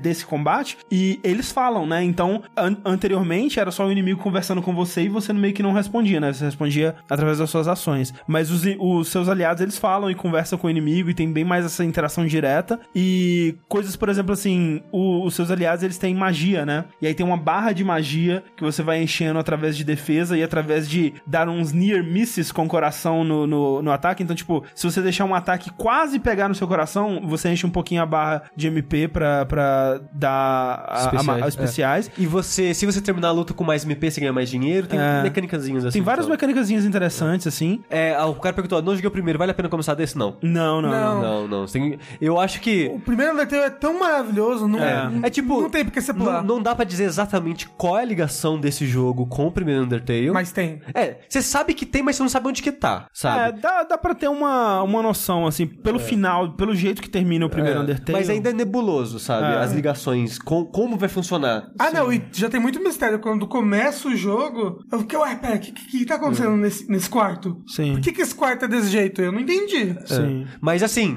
joga o primeiro, o primeiro é excelente, não é muito longo, aqui umas 8, 10 horas o jogo. A gente tem um dash sobre ele. Que tem umas 8 ou 10 horas É, também. por aí também. Mas é isso. É, é vértice de notícias, a gente só devia falar do lançamento, não que a gente... Não, mas é porque. Ah, a gente provavelmente não vai falar. Quer dizer, eu não sei se a gente vai falar sobre esse jogo no Vértice. Agora não. Agora não mais, né? É. Talvez se o Rafa, quando terminar, tiver alguma coisa É, pra dizer. verdade. É, mas se você não acompanhou essa treta, jogou Undertale e gostou, recomendo muito jogar esse... É, o que você precisa saber é, ele é uma sequência direta do primeiro Undertale, ele vai fazer referências a Personagens... personagens, a tudo, tipo, você vai rever aquela galerinha, né, vai ser legal, e vai ter muita coisa nova também. O que eu gostei foi isso, porque quando começa também, eu pensei, ah, vai ser tipo, não sei se vocês jogaram, o, o To The Moon, ele lançou também, tipo, no Natal ele lançava um mini episódiozinho, onde você, né, brincava ali com aqueles personagens, matava a saudade deles e tal, mas era meio que um fanservice, a história mesmo não, não ia muito pra frente. E nesse eu achei que seria isso, né, que você começa tal, aí, ah, Toriel, aí a galera, ah, Undyne ali, que legal e tal, e eu achei que ia ser isso, sabe? Só que aí ele começa a contar uma história nova, com novos personagens, com coisas, com conceitos novos, sabe? É muito interessante, cara, é muito foda, assim, eu, eu espero muito descobrir o que que vai ser isso, o que que vai ser essa parte 2 e etc. Parabéns, Top Fox, você conseguiu. Você sempre consegue. Ponyboy Jr. perguntou: esse jogo só tem pra PC? O Deltarune sim, o Undertale já tem pra meio que tudo aí. É, tem É. Vita, PS4 e Acho que PC. Switch também já saiu, Acho, não? não sei É, se Switch. já saiu, mas, Mas vai vai, sair. é. Ah. Muito obrigado a todo mundo que mandou e-mail lá pro verte.jogabilidade.dev. Você pode sempre mandar perguntas, temas pra gente discutir aqui. A gente sempre gosta de mandar jogos pra gente jogar. É, não jogos de videogame, né? Mas jogos pra gente fazer aqui ao vivo. É sempre legal. Por exemplo, o Luan Almeida, ele mandou o seguinte pra gente. Oi, jogabilideiros. Acompanho vocês há muito tempo, mas decidi hoje enviar o meu primeiro correio eletrônico. Gostaria de saber de vocês sobre o PlayStation VR. Um periférico fracassado ou apenas um beta de um futuro promissor com a realidade virtual? Eu, no pessimismo que estou, acredito que terá o mesmo destino do Kinect. Risos, risos, risos. Grato. Tinha um riso só. Risos, risos, risos. É, é bizarro isso do, do PSVR, porque tem algumas coisas. O Kinect, eu não sei se ele foi um sucesso de vendas. Foi. Foi? Uhum. Porque o PSVR, apesar da Sony ter ficado insatisfeita com a performance dele, ele é o VR mais vendido até hoje. Sim. Entenda isso como você quiser, analistas aí do mercado. Mas é isso do, do VR é foda por causa disso, sabe? Tipo, até onde vai a esperança das empresas que estão investindo nisso pra continuar investindo e esperando que dê certo? A Sony tá infeliz, mesmo sendo o aparelho que mais vendeu, me faz pensar que ela não vai investir isso num PS5, apesar que eu gostaria muito, porque VR é uma tecnologia muito foda. No próximo vértice de jogos eu vou falar de dois jogos VR que eu joguei que eu achei bem legais, mas o PSVR em si e o PlayStation 4 não estão preparados pra essa tecnologia. Então você sempre fica aquilo, hum, eu sinto que tá muito legal, mas porra, o Vive é tão melhor que o PSVR, sabe? Sim, sim. Então, quem sabe daqui uns dois, três anos, já, já, já saiu um PSVR novo com o PS5, e já vai ter lentes melhores, com uma qualidade melhor, o aparelho vai ter mais capacidade pra não ficar tão cagada a imagem, tipo o Resident Evil 7 fica, né? Diminuir diminuir bastante a resolução do jogo pra funcionar daquele jeito. É, tipo, a- existe uma diferença muito, muito grande pra mim entre o, o VR e o Kinect, porque o VR ele realmente acrescenta uma coisa, sabe? Ali. Ele não é só um gimmick. É, eu falo, o Kinect era um gimmick. É. Tipo, tinha coisas divertidas, assim. Tipo, a primeira Sim. vez que você usava é sempre, uou. Mas Ah. depois ele perdia muita graça fácil. Eu sinto que o VR não. É, ele, e- ele, ele sempre é é uma experiência Sim. extremamente imersiva, olha só quem E, e, diria. o, e o Kinect, mesmo quando ele tava fazendo coisas interessantes, né? A tecnologia, ela tava mais distante de estar lá do que o, o- VR, por exemplo. Porque o Kinect era sempre uma coisa meio imprecisa e os jogos que funcionavam, eles trabalhavam com essa imprecisão, assim. E, e jogos que tentavam fazer qualquer coisa mais um pouco mais complexa ali não funcionavam, justamente porque a, a tecnologia não tava lá ainda. O VR, por mais que né, a qualidade gráfica, especialmente no PlayStation VR, não esteja lá ainda, ele consegue fazer o que ele se propõe a fazer, sabe? E funciona, assim, ele, ele consegue te dar essa, essa imer- imersão, a experiência 360 graus ali no mundinho, que é algo que já tá lá, já existe, sabe? Você realmente tem uma experiência muito diferente quando você tá com óculos VR. Obviamente, como a gente disse já há bastante tempo, a tecnologia ela tem futuro, mas não vai ser dessa iteração da tecnologia. Ela precisa ainda muito evoluir, tanto no sentido de ficar mais barato, quanto no sentido de ficar mais Fácil de usar. fácil de usar e, e com menos trambolhuda, digamos assim, É, né? porque, tipo, o PSVR, ela é a mais prática, né? Foi a mais pensada pra pessoas menos entusiastas, digamos assim. Uhum. Porque o Vive, por exemplo, você tem que criar um setup que é quase fixo. Você Ah. tem que parafusar as paradas na parede da sua casa, preparar um cômodo grande. O, o Vive precisa de mais espaço da- dos três headsets atualmente. Então, tipo, Mas precisa? precisa. Pro Precisa Vive, sim. Mas assim, Não, não. quando o moço veio Não, aqui, é que- ele botou uns pauzinhos. Sim, tem como ter uns suportes. Mas, Mas, o suporte já vem já. eu não sei Eu se não. já vem no Pro não. já vem. Tem, Eu- um- ah, tem, tem uma. ah, talvez no Pro. Tem uma, uma. Tipo assim, você pode comprar bundles, né? E aí tem uns bundles que já vem o suporte pras, pras caixinhas. Mas, mas o ideal seria deixar algo fixo, porque aí você não vai ter trambolho na frente do seu caminho, entendeu? É. Mas, né, tipo, tem como você colocar os suportezinhos e tal, mas são coisas mais fixas. Que mesmo que você vai andar com isso, cara, você tem que andar com três tripé, com, com os sensores. É, de fato. E com um milhão de fio, e tem que ser um PC do caralho de um milhão de reais e vai ser pesado. Quando o cara traz as coisas dele aqui, é um milhão de coisas que ele tem que trazer, Ah, sabe? é, tem que descer lá no carro e subir com várias coisas que. É, Ah, tipo, o, o, o PS4, pra ele funcionar, é um PS4 e a câmera, sabe? Ele tem outras paradas, tipo, meio que um. Vem uma caixinha que é tipo um mini PS4, né? Que você tem que ligar uns fios nele, ligar ele no PS4. Então, apesar dele ser o mais prático, ele é trambolhudo, tem bastante fio. Tipo, quando eu fui jogar jogos de VR, eu peguei da sala e fui levar pro meu quarto. Cara, é, É muita muito coisa. fio. E aí é quando você acha que, tipo, coisa. ok, liguei tudo. Não, ainda falta, tipo, a câmera, ainda falta esse outro cabo. É. Aí, e é muito ruim, tipo, pro VR, pro PSVR especificamente, tipo, a câmera, onde que eu coloco? Porque no meu quarto não tinha lugar pra colocar ela direito. Porque se eu colocasse ela em cima da, do meu monitor, ficava, sei lá, alto demais. Se eu colocasse na mesa, ficava baixo demais. Eu, o que eu faço essa bosta então, sabe? O que, que eu tenho que fazer com isso pra ficar na altura certa? Então, é inconveniente você fazer funcionar do jeito que tem que funcionar. Então, a tecnologia ainda tem problemas, ainda não é muito amigável, sabe? Mas o tipo de experiência que ela proporciona é muito legal quando bem usada, sabe? Eu acho que hoje em dia a gente tem muito tech demo ainda, tá aumentando mais o número de jogos de verdade e tal. E quanto mais tá sendo um jogo que tem brincado com o formato, eu tenho ficado mais fascinado, sabe? Tipo, os jogos que eu vou falar vai ser tipo Moz e o Astrobot, que são dois jogos que são meio que em terceira pessoa, que você controla um personagem que não é a câmera, você controla a câmera com a sua cabeça, como se você fosse uma entidade olhando um personagem pequenininho ali na sua frente, né? O que é uma ideia até comum pra jogos de VR já. E tipo, você olha na tela e você pensa, cara, qual que é a graça, sabe? É um jogo normal. Mas quando você tá lá, é muito, muito legal ver o jogo acontecendo na sua frente, como aquilo parece mesmo um bonequinho fofinho na sua frente e tal. É, e no caso do. pelo muito menos, imersivo. O, o Moz eu ainda não joguei, mas no caso do Astrobot é legal porque, tipo, é como se fosse um Mario 64, onde o cenário tá inteiro à sua volta. Então você tem que olhar pra trás pra ver uma plataforma, né? E tal. Então, tipo, realmente dá uma. Ele traz uma coisa diferente e nova ali no Sim. jogo. Como você falou, parece que tem um mundo de brinquedo ao seu redor, assim. Sim. É, mágico, né? Porque ele É. tá flutuando e se construindo e destruindo. Sim. O, o ponto que eu queria chegar com isso é que, tipo, a tecnologia agora é muito legal, mas não vale investimento ainda. É é muito caro. É porque é muito caro e não tem tanto jogo Isso. assim. Exato, esse é. esse é o problema. Porque, tipo, pra gente no Brasil comprar uma, o PSVR, que é o mais barato, é quase comprar um console novo. É. E E, meio que que- o PSVR tem uma resolução baixa. É bem baixo, Não, é assim, bem baixo. se você tiver dinheiro, compra o Vive. Sim. Mas é dinheiro pra caralho, porque você precisa. O aparelho é tipo 800 dólares e você precisa de um PC foda pra rodar. Então, né, é muito investimento. Mas como a maioria das pessoas vai ter mais o PS4 que um PC foda, né, o PSVR é mais acessível e é mais barato. Mas assim, a Thalissa jogou e ela falou, cara, eu não quero jogar mais nada que não seja VR, porque VR é incrível e tal. É, tipo, quando eu joguei Beat Saber, É. eu fiquei apaixonado. Eu falei, meu Deus do céu, eu quero, preciso de um deles na minha sala agora. Eu vou perder 50 quilos em uma semana.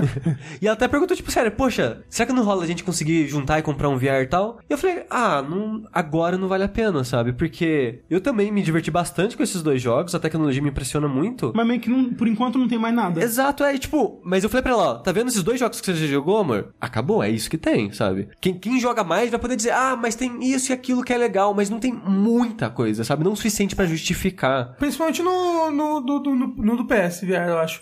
Pelo menos no, no Vive tem várias experiências novas, sempre, né? E então, tipo, é uma tecnologia que eu quero muito que vingue, mas a- as empresas, ela tem, elas vão ter que ter prejuízo um tempo pra isso dar certo, eu acho, sabe? Então, Bom. eu gostaria muito que a Sony investisse nisso de novo no próximo console, que a Microsoft, né, há boatos que a Microsoft Sim, vai sim. trazer isso no, no próximo console dela. Eu gostaria que ela trouxesse, porque mais empresas brincando com isso, né, só vai fazer a competição faz isso melhorar, né? As pessoas tentarem melhorar mais cada vez sua tec- tecnologia, mas assim, do ponto de vista seco assim, todas essas três empresas podiam abandonar isso agora, sabe? Porque realmente por enquanto não tá dando lucro. E assim, visto que a Microsoft abandonou o Kinect, né? Né? Não sei se ela tá. Será que ela tá pronta pra investir num novo. num Kinect Ah, não- 3 aí? É, Não, ela tá tentando investir um pouco no, naquele no HoloLens, né? HoloLens. HoloLens, isso. Será? Eu não sei, eu não sei Porque eles a, a, a que isso ponto depois, anda. nunca mais. Ah. Mas é, Olha, eu tô jogando Minecraft aqui, uou! Mas, mas tá rolando em desenvolvimento ainda. Tipo, Hum. recentemente o Giant Bomb usou um óculos lá, que eu esqueci o nome, que é um outro óculos de realidade aumentada, que não tá em venda pro público, né? Se você for desenvolvedor, você pode comprar por, sei lá, 2.500 dólares, eu acho, uma parada assim. Que é só um kit de desenvolvimento mesmo. Não tem pra público. E parece que o HoloLens ele também tá nessa, nesse nível, assim, de público ainda não pode comprar, mas desenvolvedores ainda têm acesso pra comprar e tal. É, se você quiser brincar com a tecnologia. parece muito bacana também. É. Só que eu acho que ele precisa de um espaço físico mais preparado, não Não, na verdade ele é limitado, assim. Depende de muito de programação e tal. Ele não precisa de sensores, tá tudo na- no óculos mesmo. Tá tudo na sua cabeça. Exatamente. Você fecha o olho e você imagina. Deixa eu ler o e-mail. Pode ler o e-mail do Diego. Diego Ferreira. Boa noite, jogabilideiros. Sou PC gamer e atualmente estou para voltar ao mundo dos consoles com o PS4. Porém, eventualmente penso também em comprar um Switch,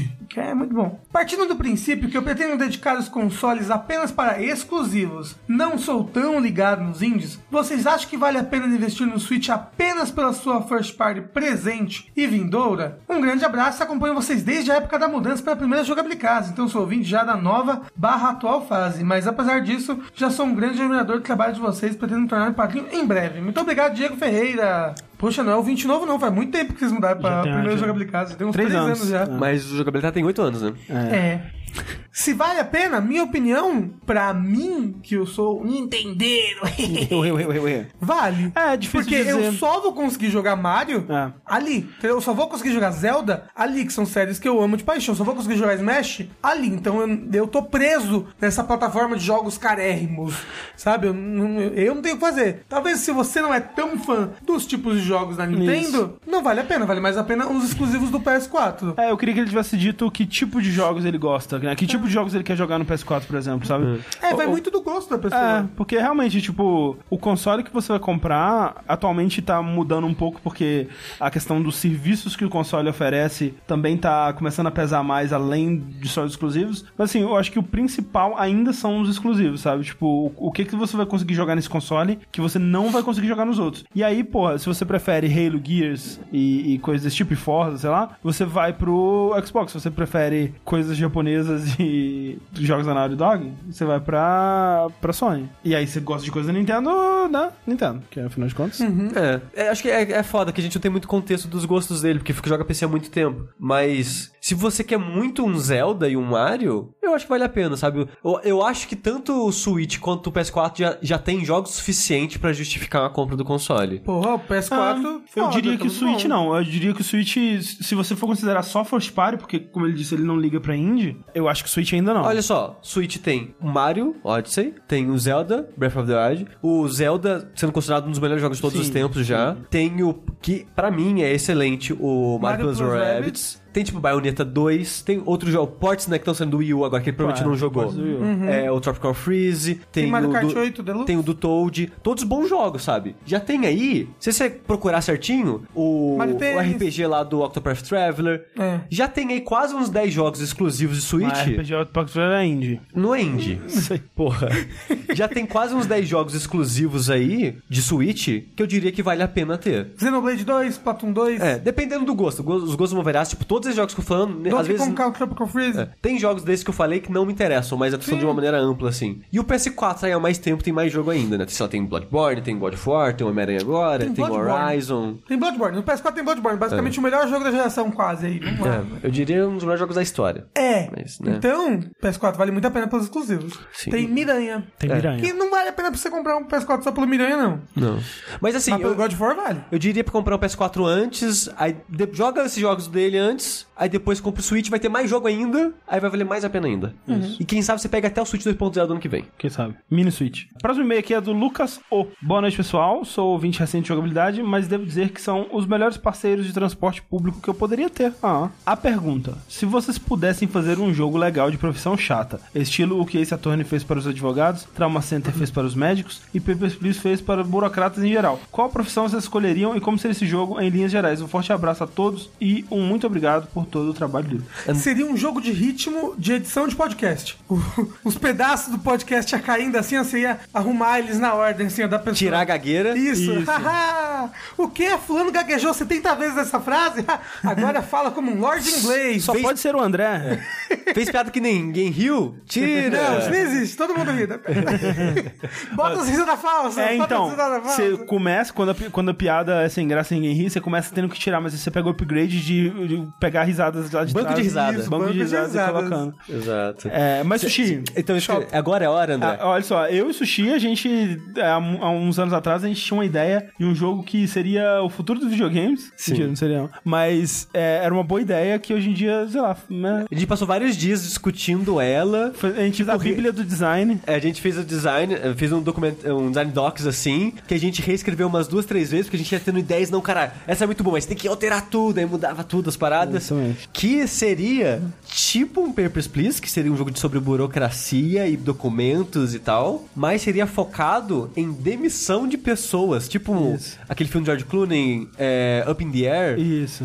Que a sua função seria ser contratado por empresas e demitir pessoas dessa empresa, sabe? É. Então, Só que aí teria toda uma estratégia, porque assim, você tem que demitir a pessoa sem que ela faça escândalo, por exemplo. E aí você vai. A pessoa vai te contar a história da vida dela. E aí você vai ter que decidir se você vai demitir ela ou se você vai. O que, que você vai fazer. Você tem um, um- um- uma quantidade, uma meta de demissões que você vai fazer pra colocar a, o, né, a- as, as coisas lá do, do negócio lá do- da empresa. Só que você tem que decidir quem que você vai demitir. E aí tem as pessoas. E aí, tinha a parte mais legal era na casa, porque a gente tava criando toda uma história na casa dele, porque, tipo, isso seria a parte do trabalho. A outra metade do jogo seria você na sua casa, que seria uma. Tipo, no trabalho seria tipo um primeira pessoa, tipo Papers, Please mesmo. Só que na sua casa seria em terceira pessoa, tipo um point and click, em que você é um cara tão cansado, tá desligando tanto da realidade pra tentar sobreviver, que você começa a ouvir o seu cachorro. E você teria altos diálogos com o seu cachorro E na ele sua só casa. fala de Dark Souls, meu Deus do céu! Mas, mas a ideia do jogo era você nunca tem certeza se o cachorro realmente fala ou se é a loucura do personagem.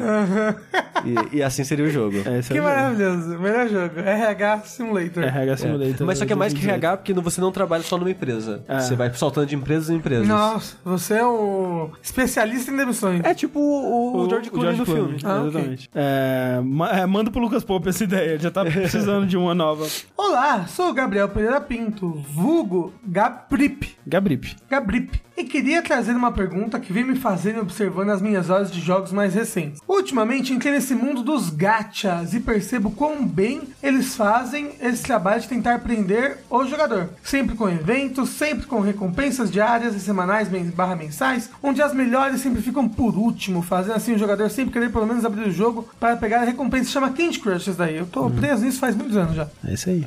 Além disso, eles sempre fazem o mecanismo do jogador querer mais e mais e mais do jogo. Mas isso são jogos praticamente online e mobiles, então eles sempre tentam prender os jogadores nos pouquinhos, um pouquinho todo dia. Mas essas recompensas diárias, o que buscam fazer o jogador jogar só um pouco todo dia, não reflete também para jogos de console, uma vez que a sua ideia é nos manter presos durante uma quantidade de tempo maior, será? Sendo assim, andei pensando, analisando quais são os artifícios que os desenvolvedores costumam usar para nos tentar prender aos jogos maiores. Quais vocês já viram por aí? Quais têm visto nos jogos jogados recentemente? Muito obrigado e um grande abraço. Amo vocês e seu trabalho maravilhoso. Continuem firmes que sempre estaremos aqui para segurar as contas do padrinho. Muito Ah, obrigado. Muito é obrigado. Obrigado. Eu, eu obrigado. acho que o mecanismo mais usado, e eles têm deixando isso mais. trabalhando pra ficar cada vez mais nocivo, é a parada da progressão, né? Porque é através de uma progressão que você vai fisgando a pessoa aos pouquinhos. Tipo, ah, eu fiz tal coisa e ganhei um level, agora esse level me permite fazer isso, que vai me permitir. Tipo, é uma cascata de evento com de númerozinhos assim, sabe? Tipo, Destiny tem muito disso. É, tipo, é,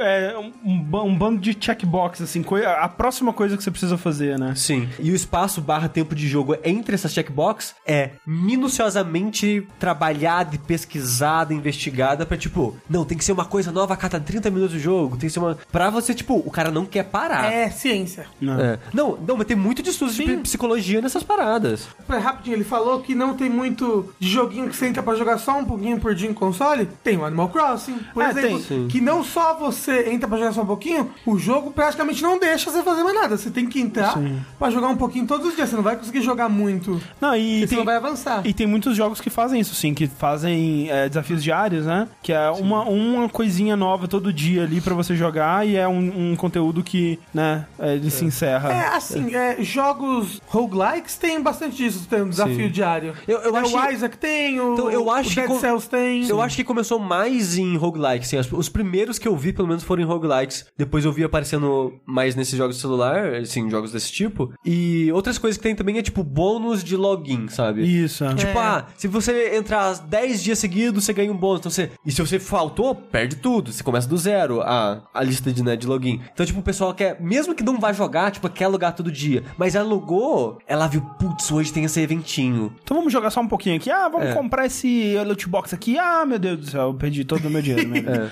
Ai meu Deus do céu, estão andando debaixo da ponte. Mas pelo menos estão na fase 1500 É, do Candy e, Crush. e outra mecânica também que eles podem fazer é, tipo, deixar algo no seu horizonte mais distante ao mesmo tempo. Tipo, eu senti bastante isso com o pouco que eu joguei do Pokémon Quest, por exemplo. Que você precisa de Pokémons mais fortes, né? Pra você conseguir fazer as próximas fases. E no começo você vai conseguindo fazendo rápido, que seu Pokémon, seu Pokémon evolui rápido, você consegue vários Pokémons. Só que a frequência que você pega Pokémon vai diminuindo e a maneira que ele sobe de level também diminui. Mas se você gastar dinheirinho, você pode acelerar isso pra voltar a ser como era antigamente, no começo do jogo. Então você sente aquela parada, tipo, cara, tá aqui do meu lado e era tão fácil. E agora demora, mas se eu quiser ser fácil de novo, eu posso, sabe? Então, tipo, eles fazem muito disso de ficar te instigando pra você gastar dinheiro pra voltar a ser como era parada de novo. É, mas assim, pra mim, assim, é, essas paradas aí, é, Daily Challenge, é, bônus de login, essa progressão muito de RPG, assim, do próximo loot ou do próximo level e tal, isso nunca me pegou. O que me prende num jogo mesmo, é tipo, é independente do- de como ele faz isso, mas é um jogo que ele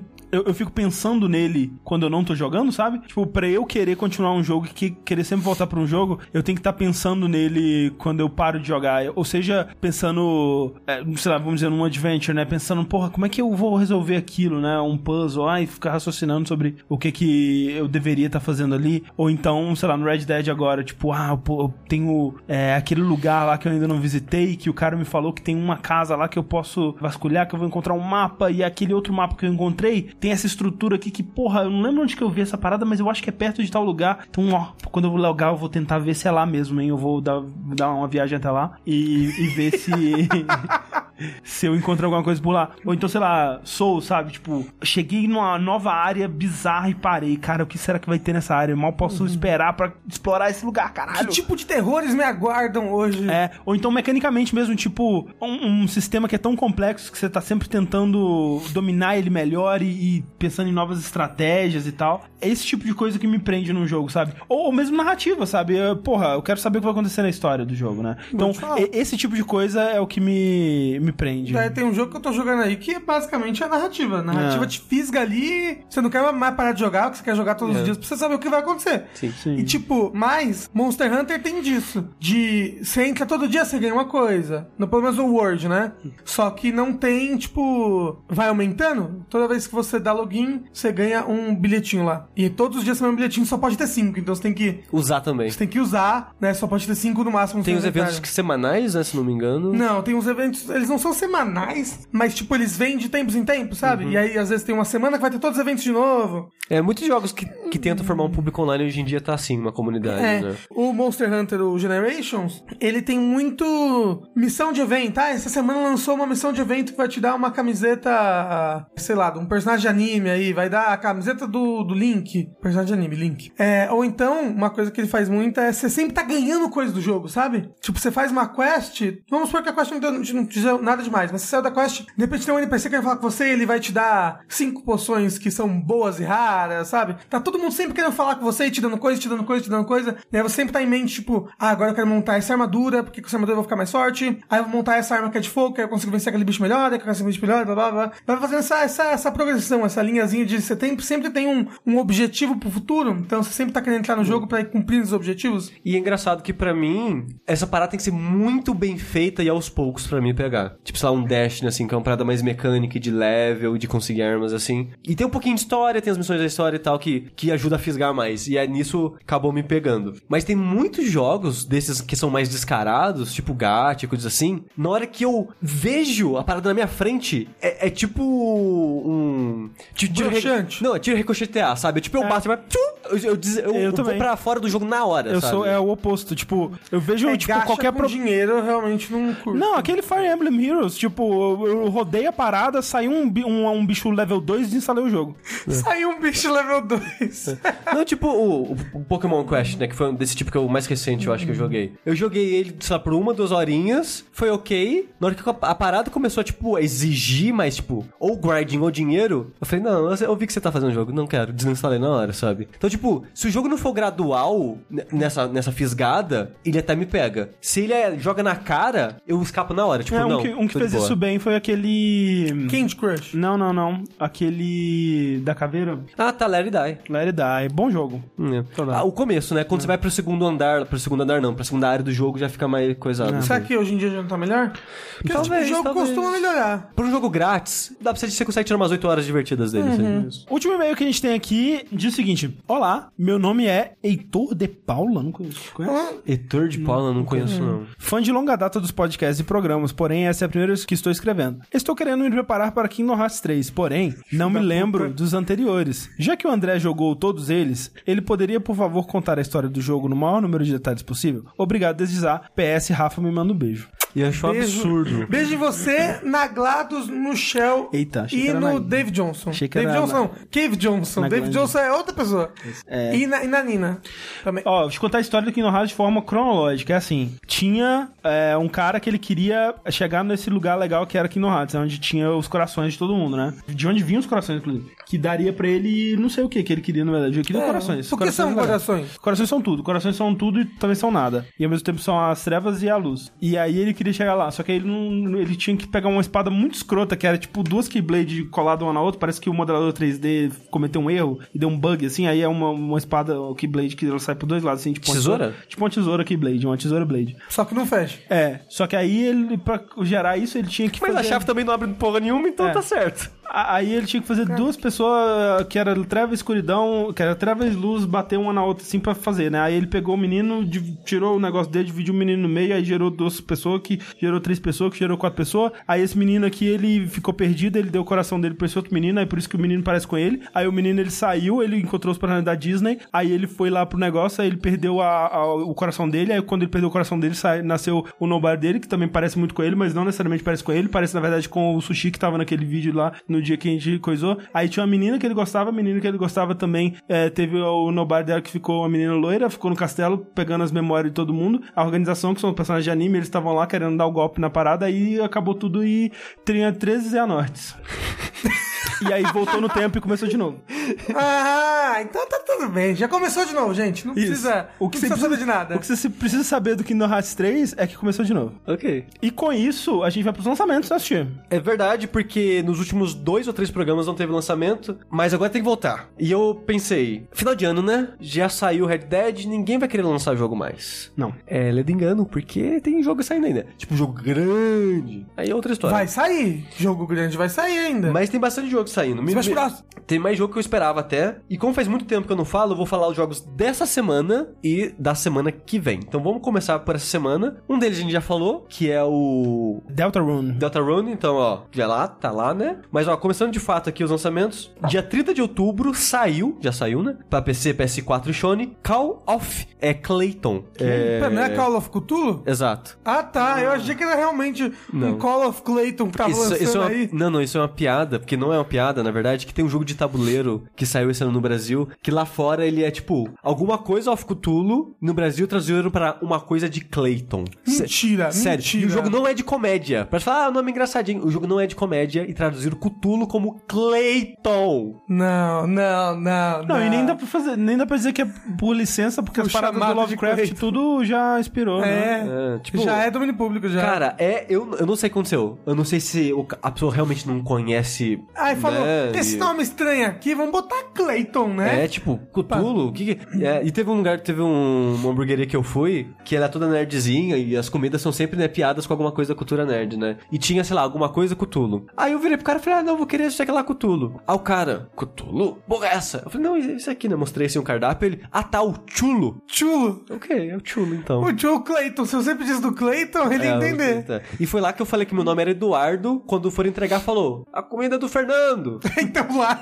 Então, não sei, né? vai ver que lá eles estão todos sob a influência dos deuses antigos. Exatamente. Mas, né, Call of Duty eu devo falar dele no próximo vértice. Não é muito bom, não. É dia 30 de outubro pra Switch Gal Metal. Esse jogo aqui eu coloquei porque ele é, curiosamente, o novo jogo Da Gal Costa. do Takifuji. Ah, O cara lá dos 1000 Troops. One Million Troops. One Million Troops, é, desculpa, é muito, muito Troops. É, Reinos de Clayton falaram o nome do jogo ali, acho que esse é mesmo. Reinos de Clayton. Reinos de Clayton, não, não. É, mas esse Galmeto, ele, ele parece interessante porque, tipo, imagino que vocês jogaram. O, Ra- o André sei que jogou, o Rafa não sei. Guitar Man. É um excelente, excelente jogo de ritmo que tem pro PS2 e PSP. E esse Galmeto me lembra um pouquinho o Guitar Man na, na pegada de visual mais. no estilo artístico, mais simplesinho, meio cotidiano e bonitinho, meio à mão, assim, sabe? Que parece legal. E esse Galmeto é um jogo musical, só que ele não tem notas na tela. Ele é uma parada meio que de jam, de improviso. Eu não sei necessariamente como funciona, mas é uma coisa, né? Não, não sei. Como é que é o nome do jogo? Gal, de garota, né? Gal, Gal. De Gal Costa. eu realmente achei. É, metal. Ok, Gal Metal. É. Aí, dia 1 de novembro, esse aqui é um port pra Switch, que eu coloquei porque é um jogo que eu gosto muito, um joguinho do meu coração, que dá vontade de comprar e terminar de novo, que é o Maquinário. Maquinário. Gosto muito. Avatar do Sushi na PSN. Até hoje. É verdade. E pra todo sempre. É um, é um bom jogo. Se você não jogou, vai, vale lá. É um dos meus point and clicks Acho que favoritos. lá. Se você não jogou, vai tomar no cu. Não, não, não. A, a Manita Design, né, o estúdio que fez ele, é um estúdio que eu gosto bastante. Foi eles que fizeram o Kukel. É sim, foi eles que fizeram o Cookie. Hum, é o bom. Dia 1 de novembro, PC e PS4, The Quiet Man. A gente tem que pedir a porra desse jogo. Porra, agora vai. A gente tem que pedir a porra desse jogo. Esse jogo vai ser ruim pra caralho, mas é um desastre que Preciso. a gente tem que fazer no, no A streaming. gente tem que assistir o desastre. É. Aí é o melhor jogo do ano, e aí? Ó, sabe que é muito louco? Que nas cutscenes, como o personagem ele é surdo, você não ouve os diálogos e não tem legenda. Você realmente não sabe o que tá acontecendo. Mas se você terminar o jogo, libera o áudio. É porque ele usou o áudio som para quem não escuta ou não entende bem as palavras. Ah, eu não entendi por que, que eles 011, fizeram isso. 1406. Deixa sem áudio de uma vez. Se você quer fazer a experiência da parada, nada. Ah, pra ter replayability. Pra você jogar de novo, dessa vez entendendo as coisas. É, não, eu- não. Mas assim, quero jogar esse jogo aí porque vai ser um desastre que eu quero ver acontecendo. Aí, dia 12 de novembro, tem dois jogos da mesma série, sendo pra dois consoles diferentes, que são quase o mesmo jogo, mas mudam alguns detalhes. Uma versão de Switch, que é o Taiko no Tatsujin Drum and Fun, de ba- batucar e diversão. Como é que é isso no controle sem o batuque, né? É, Você é gesto. com os Joy-Cons, É. Joy-Con, gesto com do ah, Joy-Con. ok. Que, que coisa. É.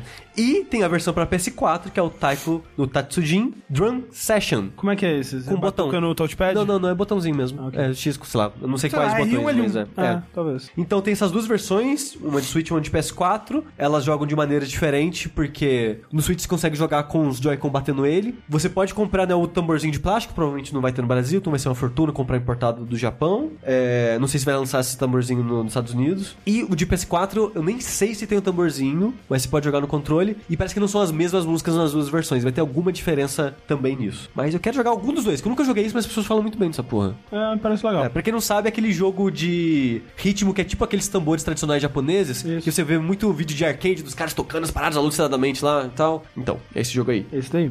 Aí, pra encerrar os lançamentos dessa semana que você tá ouvindo o podcast, quer dizer, do lançamento desse podcast, que você pode ouvir daqui a 20 anos, Se você estiver ouvindo daqui a 20 anos, deixa nos comentários aí como é que tá o futuro.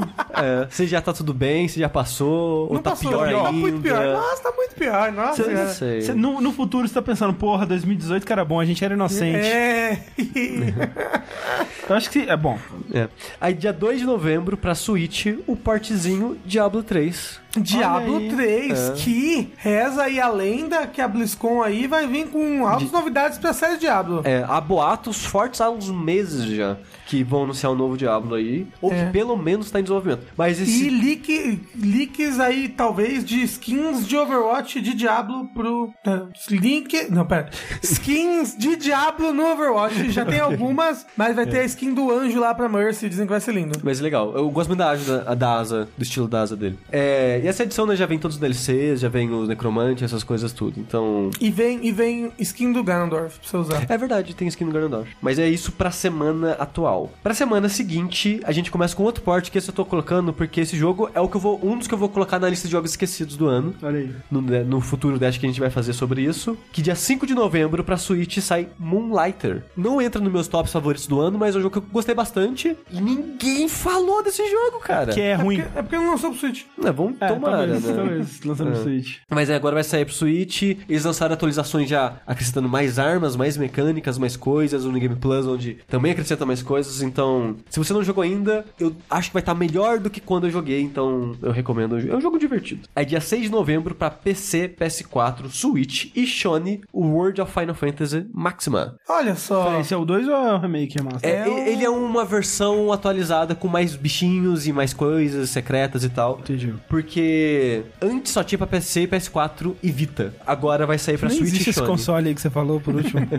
E agora vai sair pro Switch e Sony também. Então, vai ter um lançamento pra PC e PS4, né, com esse Maxima, e vai ter coisinhas novas e tal. E tipo, quando anunciaram no, no, na Nintendo Direct, alguma coisa assim, não sei lá onde que foi, que tipo, ia sair World of Final Fantasy pro, pro Switch, eu ouvi gente contando, "Ah, nossa, por que, que o Sushi não tava feliz comemorando? Porque eu já joguei o jogo. É. E é o mesmo jogo. é o mesmo jogo. Então. Mas tem porque- mais, tem mais é, Pokémon você Mas é grande pra caralho, eu joguei umas 80 horas e não terminei jogo. Será que no hoje of Final Fantasy 2 você vai poder fazer uma torre de 10 bichinhos? Mas assim, ó, eu gosto muito de World of Final Fantasy. Pra mim, do, desses jogos de capturar monstrinhos e criar monstrinhos, ele é o meu favorito, de todos que eu joguei até hoje. Então, se você ainda não jogou, eu recomendo. Principalmente se você é fã da série Final Fantasy. Aí, dia 6 de novembro, né?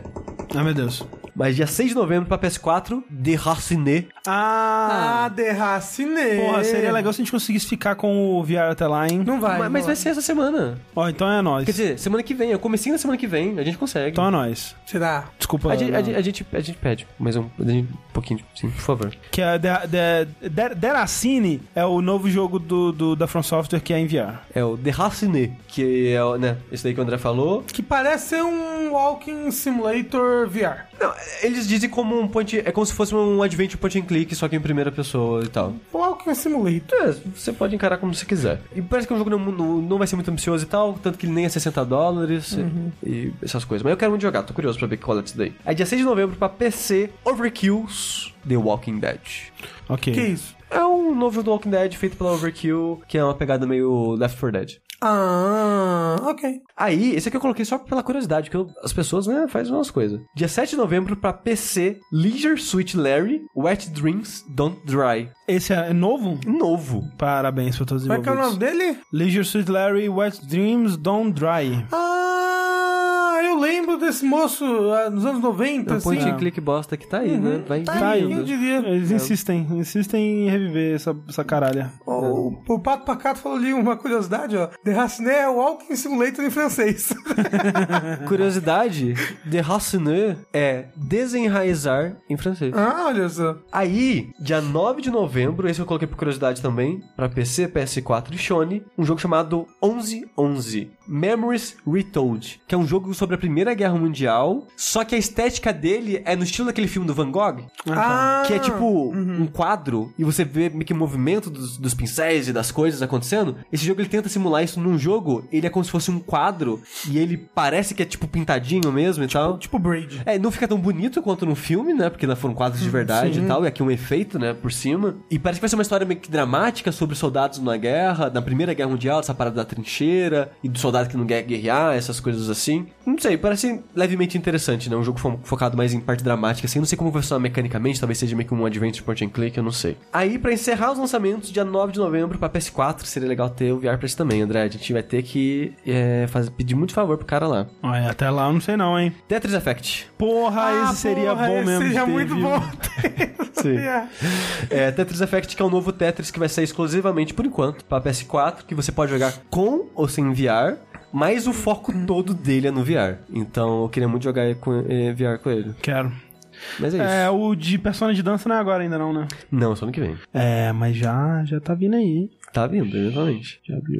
Mas sabe o que mais tá vindo aí, André? O quê? Direct de Smash amanhã, às 11 da manhã. Pra você que tá ouvindo isso a- a- editado, isso não, já deixa pra gente aí nos comentários como é que foi os Direct de Smash. É. Foi maravilhoso. Eu, nesse momento, estou entubado na UTI de tanto hype. Minha pressão foi pro alto. Nesse momento eu estou editando, talvez esse Isso. vértice. Isso. Não, né, Sushi?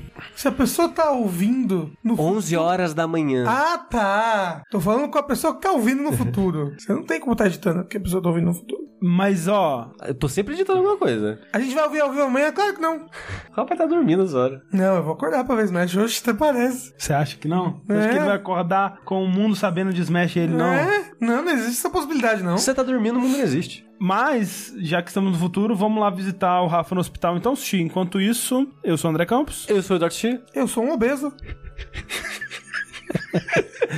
E até a próxima. Tchau, tchau.